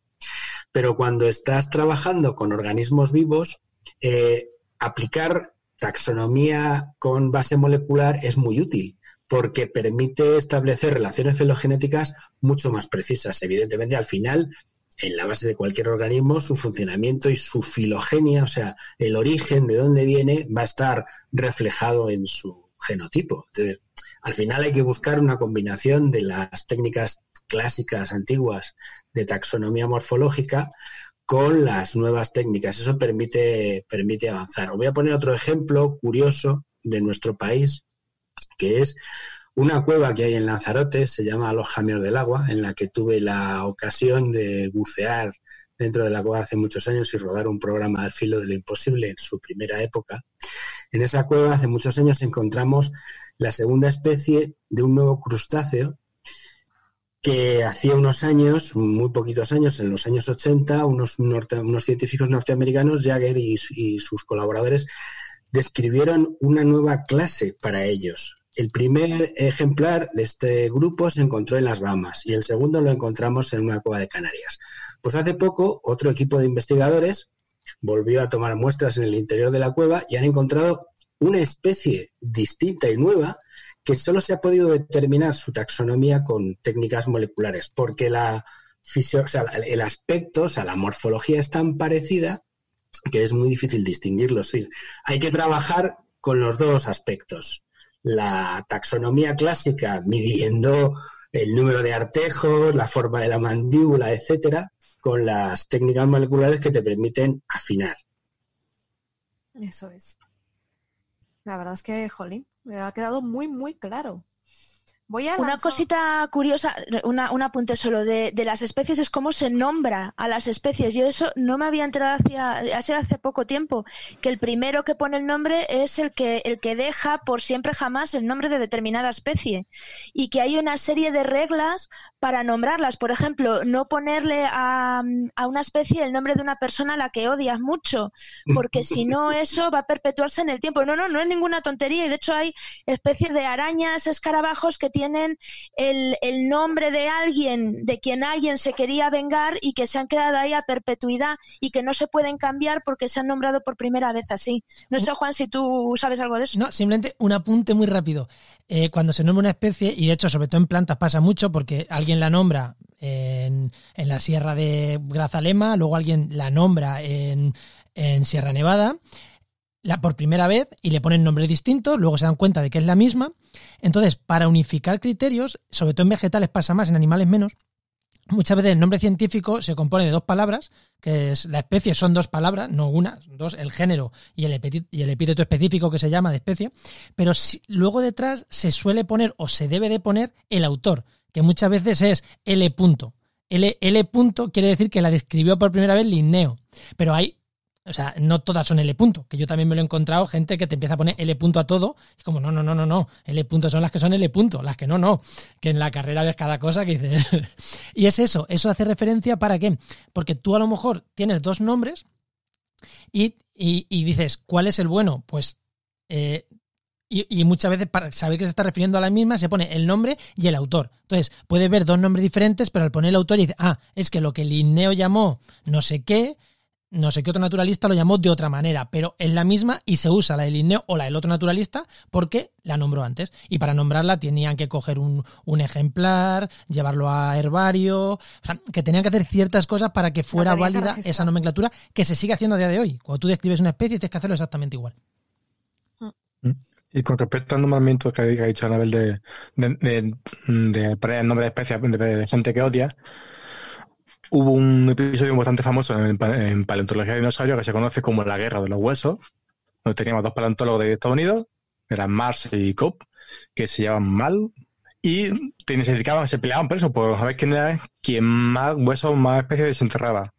Y entre una de sus guerras hacía sus cosas, lo que hacían es ponerse mm, el nombre del otro y la especie que él, que descubría. Es decir, mira, aquí estoy yo, aquí estoy chulo con mi huesecito y le pongo tu nombre porque puedo fardo de ello.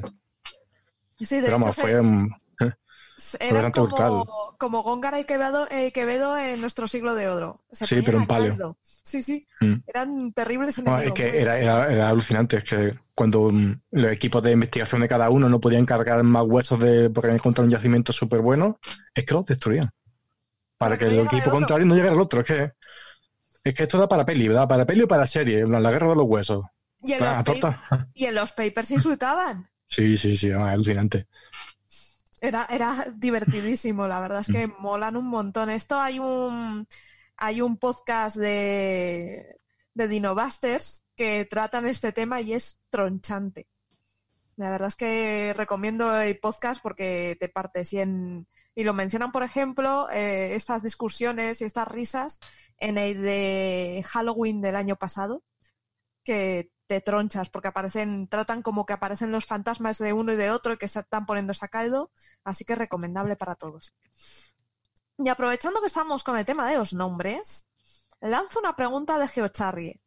Dice, mm, entrando en temas de huracanes, eh, ¿cómo se asigna el nombre a los huracanes?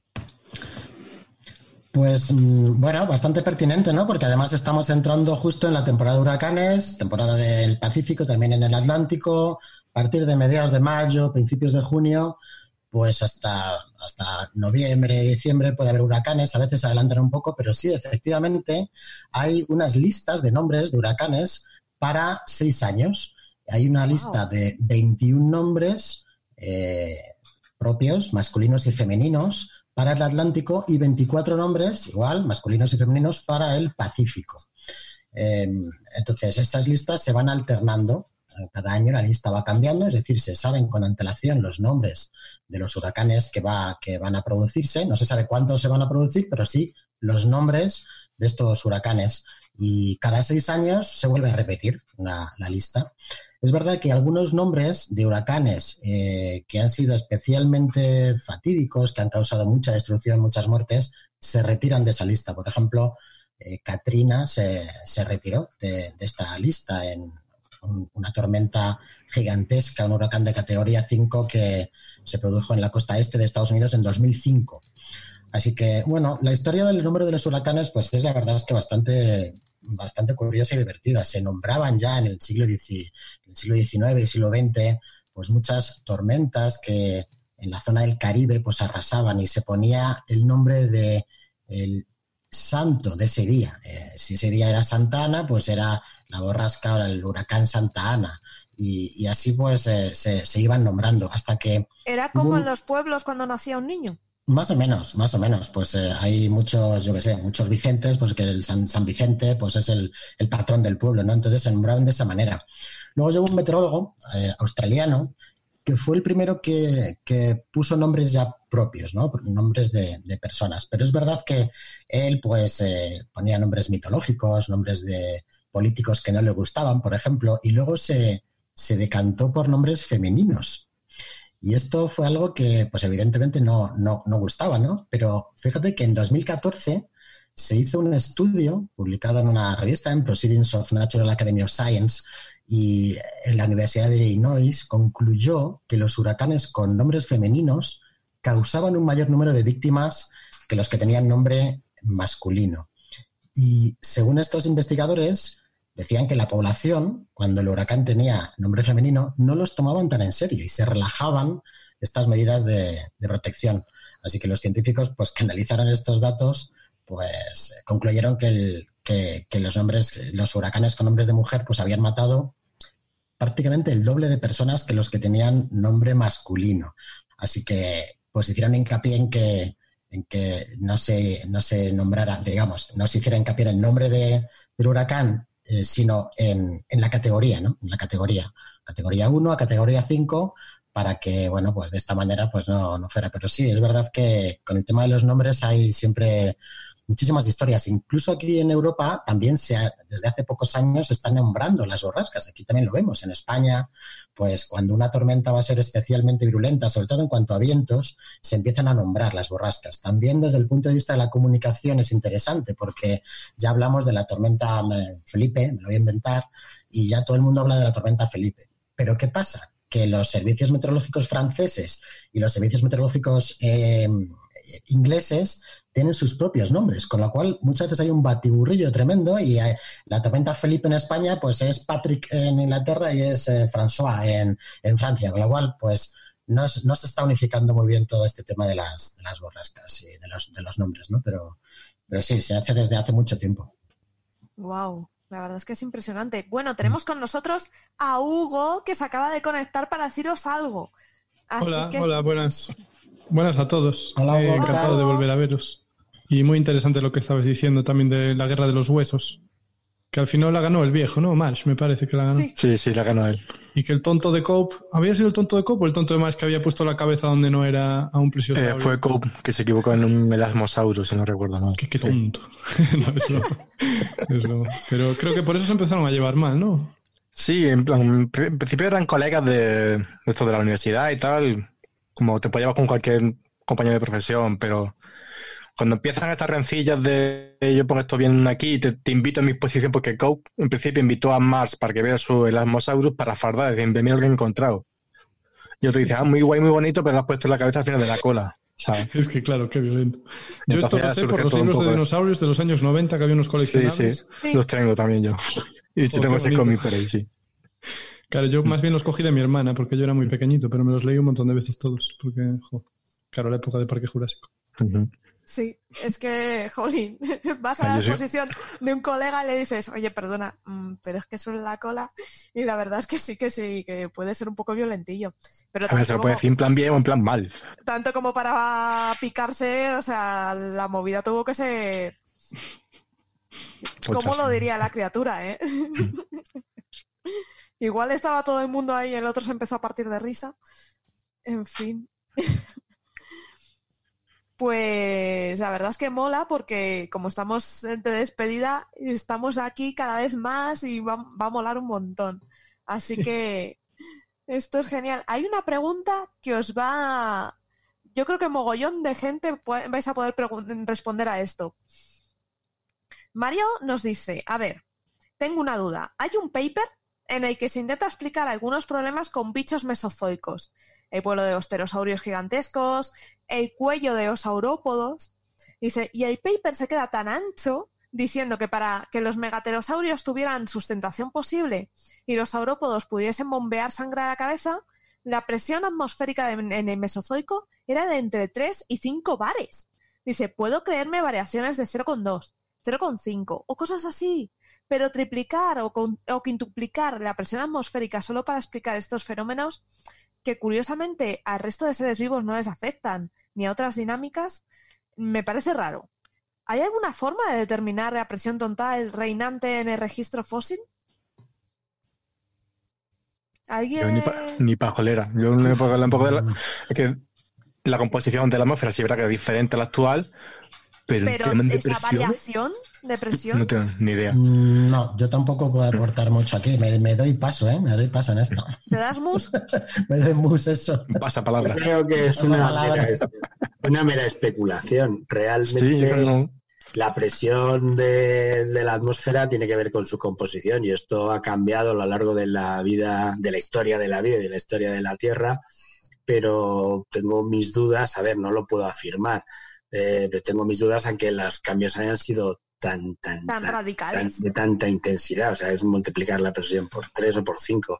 Sí. Eh, lo veo un poco verosímil. Eh, Evidentemente, un momento en la vida en la Tierra que no había oxígeno en la atmósfera, sí, y las cantidades de CO2 han ido variando, pero han ido variando en unos márgenes mucho más pequeños. Yo creo que la, la presión que está causando la atmósfera a lo largo de la historia de la Tierra no creo que hayan variado demasiado.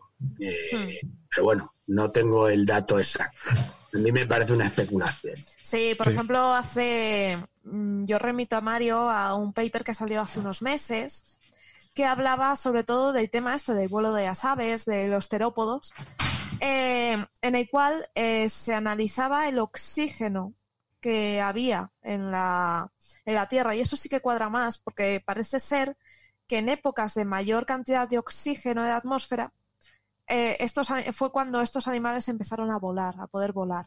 Y sí que me parece un poquito más normal, algo más viable que un aumento tan radical en la presión atmosférica.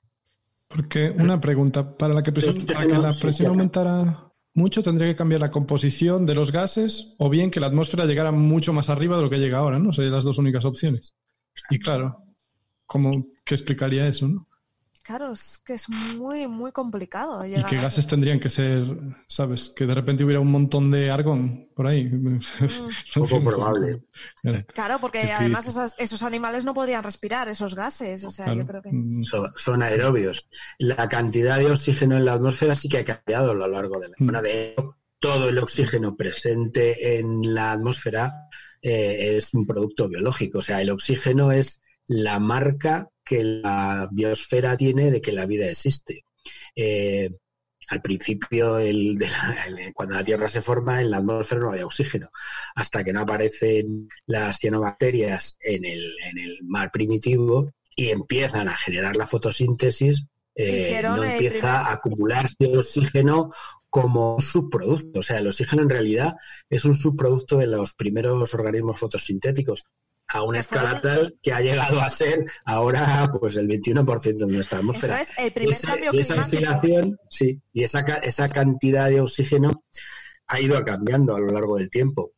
Y una Pero pregunta- esto no creo que tenga mucha influencia en ese cambio de presión. Una pregunta, ¿la temperatura y la radiación solar y eso pueden también influir en, en el tema de la presión o no? No tiene nada que ver. No lo sé. Es verdad que durante el Eh, Mesozoico había ¿no? más. Había O sea, más, a más caluroso, pero, poco. Los animales.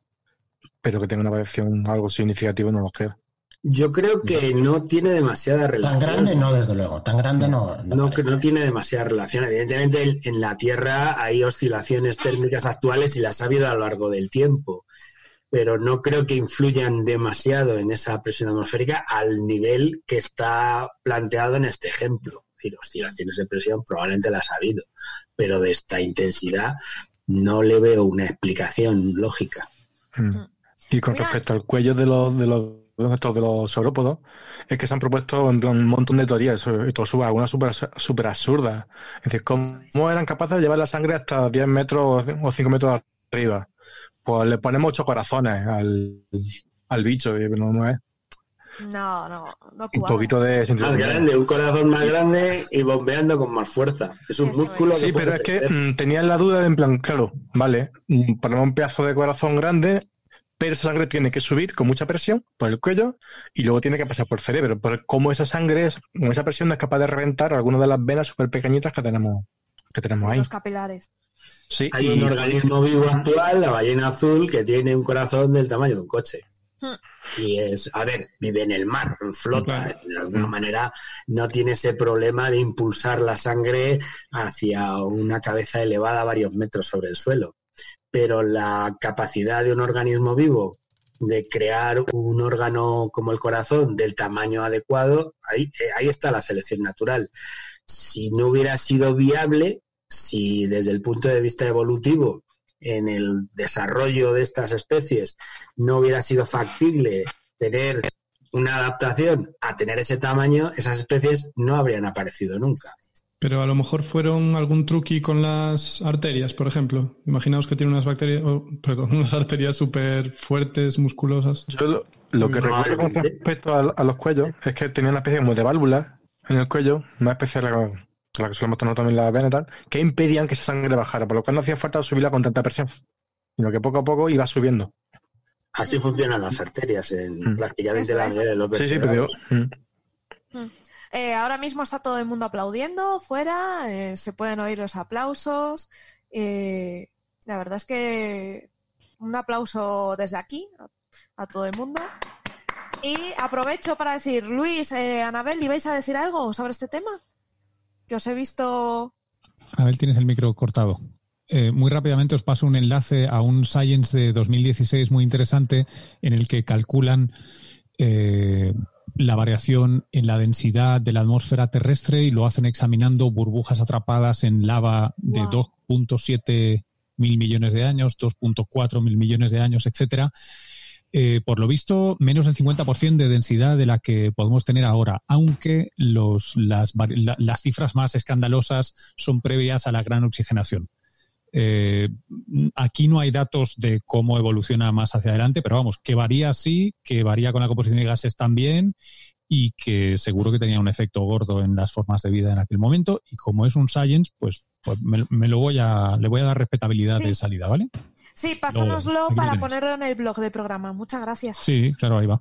Sí, sí, yo lo único que quería añadir era, iba un poco en la dirección de Hugo, que hay, hay dos adaptaciones que, o sea, no dos adaptaciones, sino dos hechos fisiológicos que garantizan que la circulación de la sangre es la adecuada, que es, una es el grosor del miocardio, sobre todo del ventrículo izquierdo en, en humanos, que es lo que garantiza que la sangre vaya con una presión tal que haga todo el circuito y otra es la resistencia que ofrecen las arterias. Entonces yo me imagino que la, el- la historia no está en ver cu- cuánta atmósfera había afuera, sino en ver cómo histológicamente estaba organizado el sistema vascular de un dinosaurio, de lo cual no tengo ni idea, para garantizar que eso vaya así. Y lo que decía Rubén de las, de las válvulas tiene mucho sentido. El- el- hay una serie de zonas en nuestro cuerpo, todos lo sabéis, sobre todo el miembro inferior, en el que existen una serie de válvulas en las venas para poder garantizar que la sangre vaya hacia las zonas superiores. También es verdad que las venas tienen una, una estructura histológica totalmente distinta a las arterias, similar en cuanto a su organización, pero son mucho más compliantes, son mucho más distensibles. Entonces la, mm, la variación de presión cuando tú llevas la sangre por las venas es una cuestión más o menos por defecto. Las que de verdad eh, son elásticas son las arterias, así que yo creo que el quiz de la cuestión debe de estar ahí. No sé si se sabe algo de cómo estaban organizadas las arterias en los dinosaurios, no tengo ni idea. No lo sé. Tampoco. Creo que fosilizan mal las arterias. Esa parte es un fosiliza muy problema. mal. Eh, sí, la verdad es muy complicado tener tejidos así, eh, porque ya para tener un fósil es muy complicado, imaginaos, para, para algo que es blando, tejido blando es muy complicado. Y iba a añadir que muchas veces se nos acusa a los seres humanos, estáis provocando un cambio climático tal, pero os debo decir, esto ya lo hicieron antes las, las, eh, cianobacterias, que provocaron el mayor cambio climático de la Tierra y gracias a ellas estamos aquí. Así que las bacterias lo hicieron antes. Sí, pero ha- hay un matiz, si me permites, que ese cambio que generaron las cianobacterias no acabó con la vida, sino que permitió que hubiera una explosión de biodiversidad. Y lo que estamos haciendo ahora va en sentido contrario. Con aquella vida que no era, que era Es, es chauvinismo aeróbico esto que acabas de practicar, ¿eh? Sí, sí, sí, sí, sí, sí, sí. Porque muchas, eh, de hecho, se provocó una extinción de animales anaeróbicos. A ver, eh, todo cambio brusco en la composición de la atmósfera ha producido que muera en aquel momento eh, las bacterias que empezaron a, a tener oxígeno provocaron su muerte y desaparecieron la mayoría. Las cuatro que quedaron dio resultado a lo que conocemos hoy en día. Lo que nosotros estamos produciendo con el cambio climático puede ser que, que dé como resultado la desaparición de la mayoría de las especies y las cuatro que queden darán Dominarán origen, todo. No, o dominarán, no, o darán origen a otras cosas. Al igual que, o sea, siempre hay una gran extinción masiva, sobreviven unos cuantos que dan origen a otras cosas. Y ha pasado en la historia de la humanidad un montón de veces. Pensemos que- en la explosión cámbrica. que eso de que- que eso de que- Después de una extinción. Aquella extinción fue buena y esta es mala, mirada desde manera antropocéntrica, pero de las bacterias, Bueno, bueno. las bacterias se cargaron su propio ecosistema. Efectivamente hay cambios, a lo mejor no me he expresado con claridad. Lo que quiero decir es que esos cambios luego abrieron el abanico. Hay más diversidad de la que había antes de ese cambio. El que estamos generando nosotros ahora, independientemente de los efectos en el resto de la biosfera, nos está perjudicando y está generando un montón de problemas que está en nuestra mano de algún modo Parar. mm, parar o por lo menos mitigar o, o deberíamos ser conscientes de lo que está ocurriendo para intentar adaptarnos. Mm. Voy a aprovechar eh, para parar un poco porque nos despedimos de Luis. Luis Quevedo nos abandona porque tiene que hacer cositas. Un besazo, gracias por venir, Luis. Ha sido genial tenerte aquí. Hasta, hasta pronto, ¿no? No es adiós, es hasta pronto. No, esto es un que hasta pronto. En Seguro que diferentes sí, podcasts, seguro que diferentes programas diferentes. Sí. Quién sabe si incluso con una cerveza y físicamente intercambiando. Ole, audios. ole. Eso, que es eso lo que sería más me genial. gustaría. Sí. Esa parte me gustaría montón. Totalmente. Familia, Estoy buscando bar en Granada. ahí está. Cuidaos mucho y seguid con este currazo. Un abrazo, Luis. Muchas Nos escuchamos pronto. Luis. Un besazo. Chao, chao, familia. Hasta luego. Chao. Pues sí, la verdad es que se ha quedado. Es un tema muy, muy chulo. Les diré una cosa con respecto a esto que se suele decir siempre de salvemos el planeta, salvemos el planeta. El planeta no hay que salvarlo. El planeta, mientras que no inventemos la estrella de la muerte, que nos carguemos el planeta directamente, eh, no hay que salvarlo. Decía, quien que hay que salvar es a la humanidad. La humanidad es la que está en peligro realmente con el cambio climático, con todo eso. Sí, al planeta se la suda realmente. Sí, Creo sí, que- muchas creo especies que- animales también. Mientras, claro. mientras no le pase como a Marte, que se pare y se muera. Creo Bueno, que en alguno de los episodios lo comentamos. Lo comentamos. Una que otra especie también está un poco perjudicada. Eh, Sí. El ritmo de extinción actual es eh, uno de los mayores registrados hasta ahora. Es decir, es el número de especies que están desapareciendo. Es decir, que efectivamente el problema lo estamos causando nosotros, nos está perjudicando, pero también está perjudicando a parte de la Pero perjudica a la vida, a la biodiversidad. en general. Eso es, no al planeta en sí, que es una roca que está viva, que se está moviendo y a la que realmente mm, lo que hagamos no le importa. Nos extinguiremos, desgracia. nos extinguiremos alguna vez, como todas las especies, Y ella y seguirá la haciendo vida seguirá. Eso es, ellas, eh, ese- el planeta seguirá haciendo sus cosas de planeta. Sus Hasta que nos achicharre el, el sol cuando sí, hasta que nos coma. A ver, Bueno, para, ser, tenemos- para ser el último episodio de esta temporada, el mensaje es Estamos muy cenizos. Sara, sácanos de aquí, por favor. Estamos un poco cenizos, sí. Bueno, doy la bienvenida a Juan Carlos, que se nos ha unido. Hola, Juan Carlos. Hola, mm, sí, sí, no puede dejar pasar esta ocasión. O sea, solamente para deciros hasta pronto. eh, quería unirme y nada, me tenéis en Apuntes Ciencia en Twitter. Y Sara, que te tenemos vigilada. Queremos mm, más, porque mejor no puede ser. Un abrazo a todos y muchísimas gracias. Muchas gracias, Juan Un Carlos. abrazo, Juan Carlos, un Un placer. abrazo. Un abrazo. Pues sí, y hay una pregunta sobre nuestro planeta eh, de Claudio Martino, arroba, CJ Martino en Twitter, que dice, hola, ¿el, el peso de la Tierra aumenta o se mantiene constante a lo largo de la historia? No tengamos en cuenta lo que cae del espacio exterior. Los seres vivos se reproducen y vuelven a convertirse en polvo a morir. Los materiales y recursos se transforman, pero ¿ah, ¿esto varía el peso? Significativamente yo creo que no. La Tierra anda en torno a unos 6 por 10 elevado a 24 kilos, bastante. Pero como dice el de, de que si quitamos la parte de fuera, entonces que le quitamos la, la gracia del asunto. que- es que no, es que caigan cuatro piedrecitas al año, es que caen, cientos y cientos de toneladas de material que viene de fuera. Y ya no es una cosa de que el, que el material que viene de fuera, sino también el que se escapa. En las de la atmósfera también hay gases, los gases más ligeros que se van. Por lo cual yo esto lo veo un poco... Imaginar una gráfica que ondulante. Plan, tendremos momentos en la historia que habrá un poquito más de peso y momentos en los que haya menos. Seguramente vaya oscilando de esa forma. Pero de forma significativa que aumente la gravedad, yo qué sé, no. O algo así, yo lo- no lo creo, la verdad. La yo creo que en este, en este confinamiento sí que ha aumentado, yo creo, el peso de la Tierra en general. Sí, sí. se está concentrando aquí un poquito más abajo. Sí, un poquito más. Nos estamos poniendo pancetosos. Sí, sí. Rollizo. Estamos así un poquito rellenetes, pero... y los anotes que vamos a salir de aquí, hombre. y graciosos. Eh, de hecho, preguntan por aquí a- al hilo de esto. Dice, ¿la Tierra se enfría? ¿Esto a la larga hace, provoca una pérdida de masa? Pues no sabría decir. Si, si la Tierra se enfría, lo que hace es que se apaga el motor ese de esa dinámica interior, por lo cual se nos apaga el, el escudo del magnético, se, nos- se apaga la tectónica placa y que puede que una pérdida de masa. ¿A qué nivel? O que si, llega a ser significativa, pues no lo sé. Seguramente al se pierde un poco de masa la atmósfera. Al quitar ese escudo magnético, esos gases o esa parte que está protegida, pues, eh, pues magnetismo quizás se pierda porque los, los vientos solares lo barran.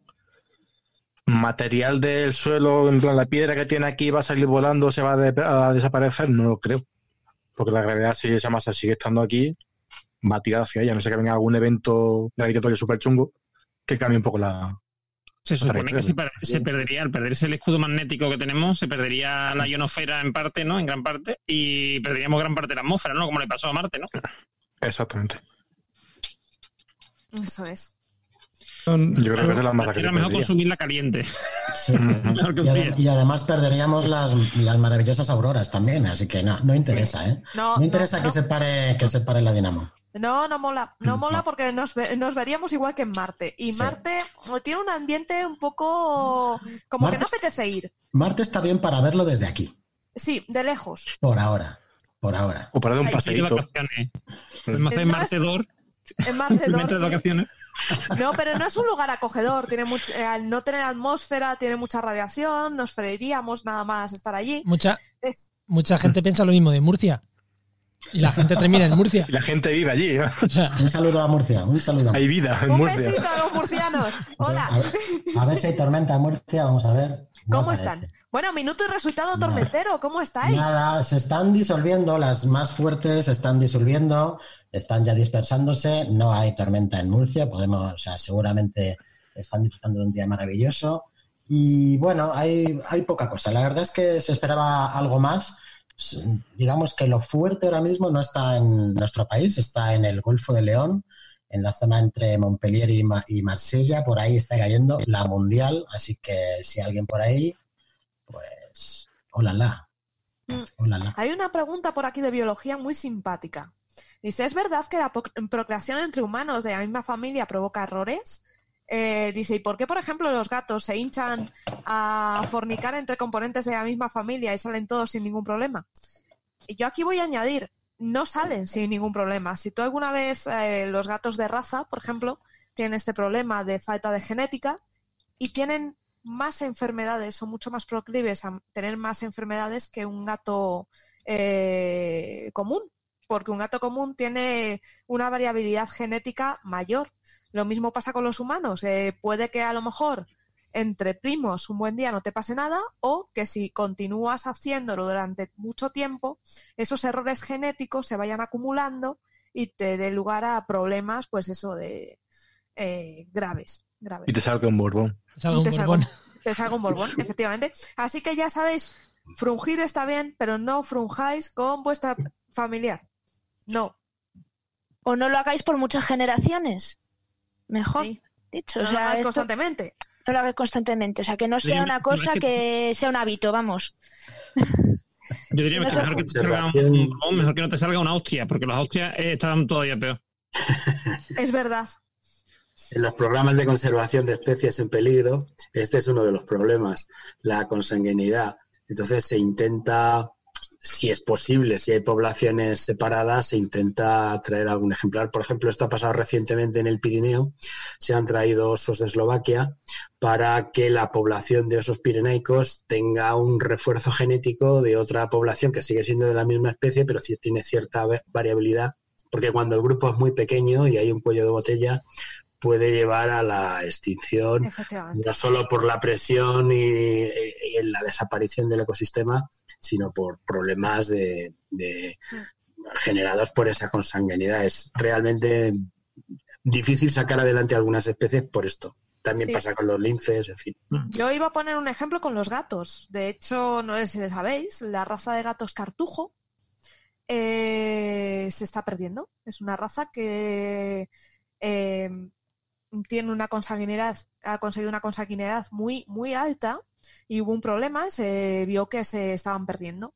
Y se ha permitido la mezcla con eh, British Sorge. Se han introducido ejemplares porque eh, es la única manera de meter una variabilidad genética sin afectar mucho a la raza como la conocemos y impedir que la raza se pierda. Yo voy a dar un par de apuntes en esto, que es que no sé si lo hemos, yo creo que lo hemos hablado en este programa, ¿no? Lo, de, lo del tema este de la consanguinidad. Eh, bueno, pues entonces no, no, voy a ahondar más. Eh, simplemente eso, que, que cuando metes eh, variabilidad, pero o sea, está bien meter variabilidad externa, como, como ha comentado José Luis, pero también hay, hay que darse cuenta que muchas veces, por un lado, normalmente es malo reproducirse entre familiares cercanos, pero en algunas especies la reproducción entre individuos cercanos que están bien adaptados a unas condiciones les hace que prevalezcan ciertos genes que les hace estar adaptados a esas condiciones, lo que termina dando subespecies o especies en algún momento, y se producen gracias a eso, a que hay mucha consanguinidad, ¿eh? que, que en general la consanguinidad, el reproducirse entre hermanos, entre hermanos, entre primos, entre familiares no es bueno, pero en algunas condiciones ciertas condiciones puede llevar a una especiación o a, que se generen subespecies y que si metes genética de fuera estés fastidiando ese, ese, esos primeros indicios de nuevas especies que pueden hacer, por ejemplo, el lince ibérico o el lince boreal. Yo asumo que en algún momento fueron el mismo lince y que un proceso de extinción, cada uno adaptado a las condiciones más de bosques eh, europeos, ¿no? bosques no mediterráneos, y el otro más adaptado a bosques mediterráneos, hiciera que tuviéramos dos especies diferenciadas. Si en algún momento se nos hubiera ocurrido decir, uy, como el lince español está mal, vamos a meter, el lince ibérico está mal, vamos a meter lince europeo para mejorar la genética antes de que sean dos especies, pues igual te cargues el lince ibérico. Así que a mí los planes estos de traerse genética de otra parte del mundo para mejorar una especie, jugar a ser dioses con la naturaleza no me suele gustar mucho. Eh, prefiero, oye, si llega de manera natural, como están entrando los lobos italianos por España, me parece bien meter eh, genética. Es complicado, es complicado por eso, porque igual estás metiendo una genética que hace que los de aquí pierdan ciertas habilidades evolutivas que le hacían estar adaptados al ecosistema de estas zonas. Así que mucho cuidado con eso, lo de meter los genética lobos de Eslovenia. como buenos italianos, vienen a ligar con las lobas españolas. Vienen con su fular y, y se las llevan de calle. Tenemos aquí con nosotros a Clara. Hola, Clara. Hola, muy buenas, ¿qué tal? Hola, Clara. Encantada de estar aquí en este programa de despedida un poco, ¿no? Sí, estamos aquí un poco tristones, pero bueno, eh, intentando hacer una cosa un poco amena y, y, despedirnos de la mejor forma posible. Bueno, claro que sí. para que los que no lo sepáis, Clara es de Brotes, tiene un podcast junto con Hugo que se llama Mentes Covalentes y que son geniales. Oh, oh, muchas, muchas, gracias. gracias. Muchas gracias. Por cierto, yo quiero aprovechar para despedirme ya que Clara me da el relevo para no estar tan saturados. Agradeceros mucho este programa y todos los demás que hacéis. Y nada, a ver cuándo viene la siguiente temporada. Y también me encantaría dejar una pregunta de meteorología y la pregunta sí, sería que a, a qué, hasta qué punto están, o sea, están cambiando los patrones eh, globales del clima, es decir, eh, las corrientes y, y, cómo se están moviendo los frentes y todo eso. Ahí a ver, eh, en general, si miramos el sistema climático terrestre, no está cambiando mucho. Eh, siguen, las, siguen, siguen los patrones. Eh, sí que es cierto que cuando bajamos un poco al detalle podemos estar viendo ciertos cambios. Pero esto, es un, esto daría para, no para un podcast, esto daría para una serie de podcasts. En general, no, yo, yo diría que en general no están cambiando. Nuestra escala humana no es tan, tan longeva como para percibir estos cambios a gran escala, ¿no? Sí que es cierto que puede haber algunos eh, mucho más en, en, detalle, ¿no? Pues en nuestra, nuestra latitud, pero, pero yo diría que poco, muy poco. Vale, ya porque... te digo que es complicado, es complicado de, de, de, dar una respuesta muy fundamentada, porque se está estudiando en este momento, se están, se están haciendo muchos estudios, pero sí que es, es cierto que el clima, a pesar del, del calentamiento global del, de este cambio climático que estamos todos estudiando para ver qué impacto puede tener y que recordad no confundir con la parte eh, de, de, la contaminación atmosférica, que son dos cosas diferentes, recordad siempre eh, diferenciar esto bien, pero los patrones climáticos en general están siendo los mismos en todo el, en todo el globo. ¿no? Vale, entonces hay noticias son... sensacionalistas por ahí, ¿no? Bueno, hay millones de noticias sensacionalistas que buscan clics y no, no os creáis todas estas noticias eh, de primeras.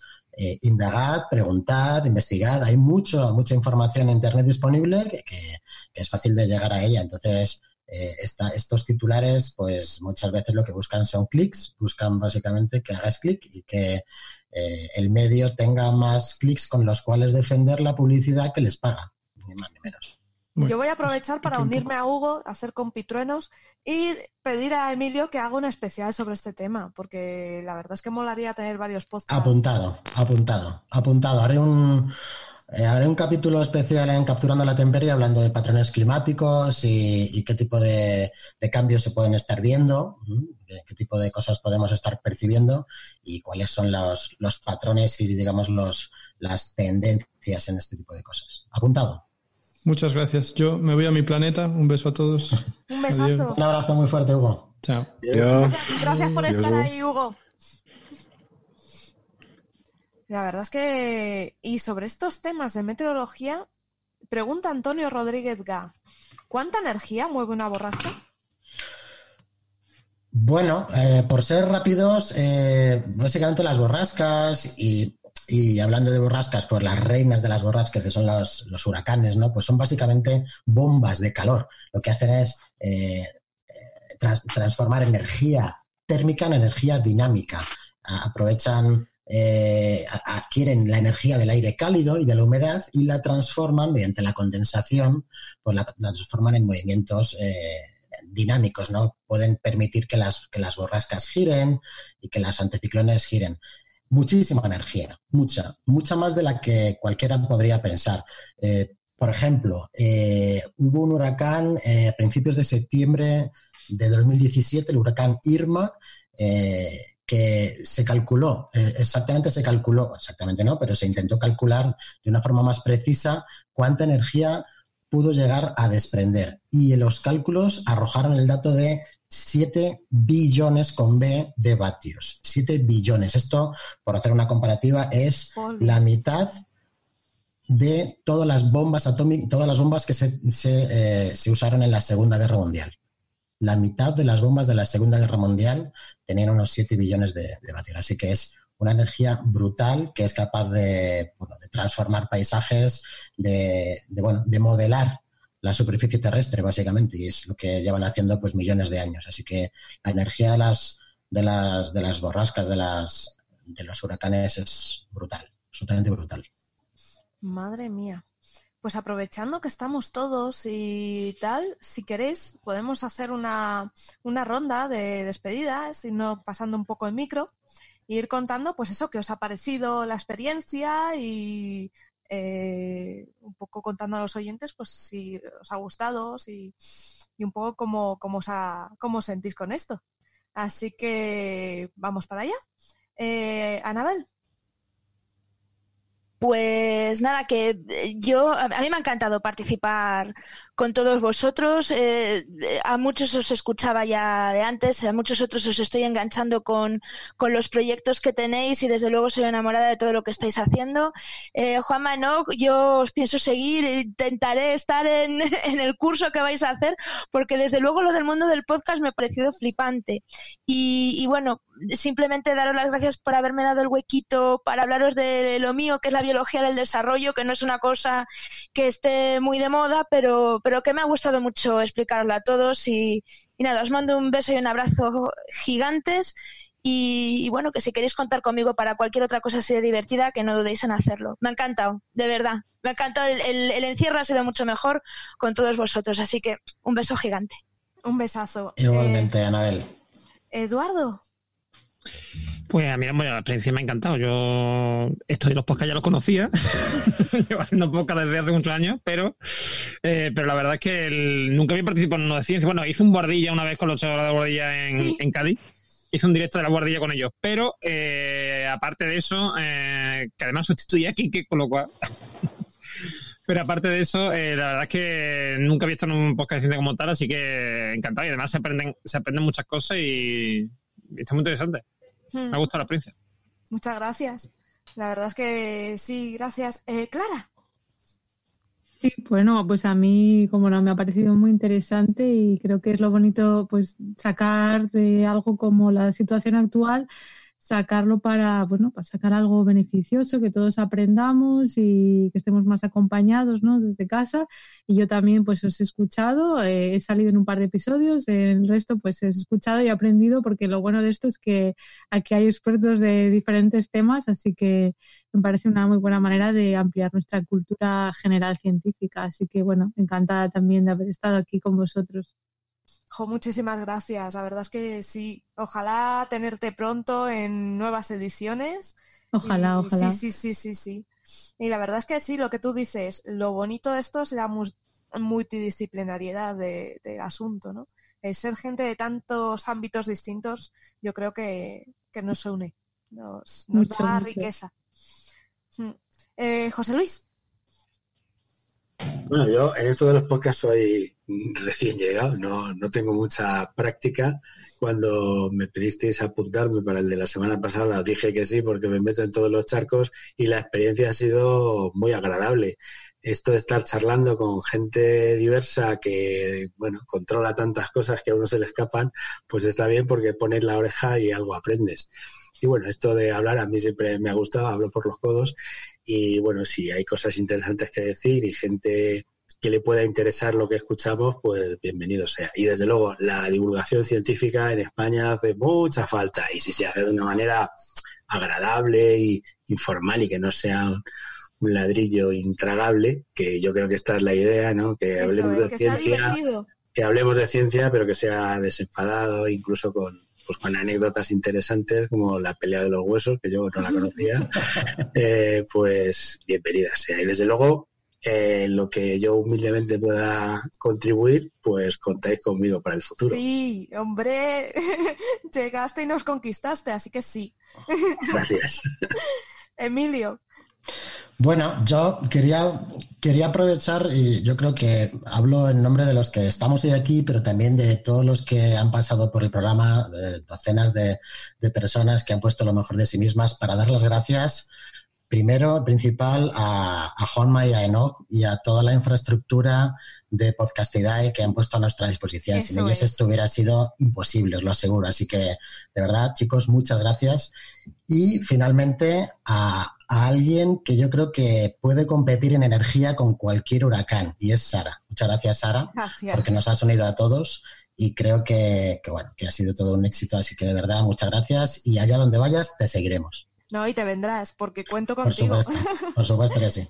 No, la verdad, muchas gracias porque ha sido genial, la verdad, muy bien. Rubén, Pues lo primero todo, darte gracias a ti, Sara, ¿verdad? ¿No? Porque por darme esta oportunidad de meterme en un berenjenal como este, porque es la primera vez que hacía un podcast, ¿vale? Y más, me ha encantado, he aprendido un montón de cosas de todos los compañeros que han pasado por aquí, me lo he pensado mejor todavía, ¿verdad? Y vamos, estoy deseando repetir, ya sea aquí en un bar, no haga falta. Vamos. Eso Sí, se me nota, sí, soy un, soy un hombre de bar. Yo la presión la Somos, mido lo en, somos, lo somos. La mido, la mido en litros, ¿sabes? No, En bares, sí. en bares. sí. en bares de presión. Mm. Sí, no, sí, sí, sí. Si hacemos cosas, yo cuento contigo. Además, eh, te ha gustado el tema y has creado algo genial que se llama la Roca Filosofal, que os invito a seguirla porque mola. eh, los vídeos que hacen en Twitch son geniales. Así que todo el mundo a seguir a la Roca. Sí, y haremos cosas chachis también en YouTube cuando podamos. Poquito a poco, pero mola. Poco, poco a poco. Pasito a pasito. Juan, eh, Bueno, pues nada, pues eh, lo mismo, encantado de todos, de todos estos días.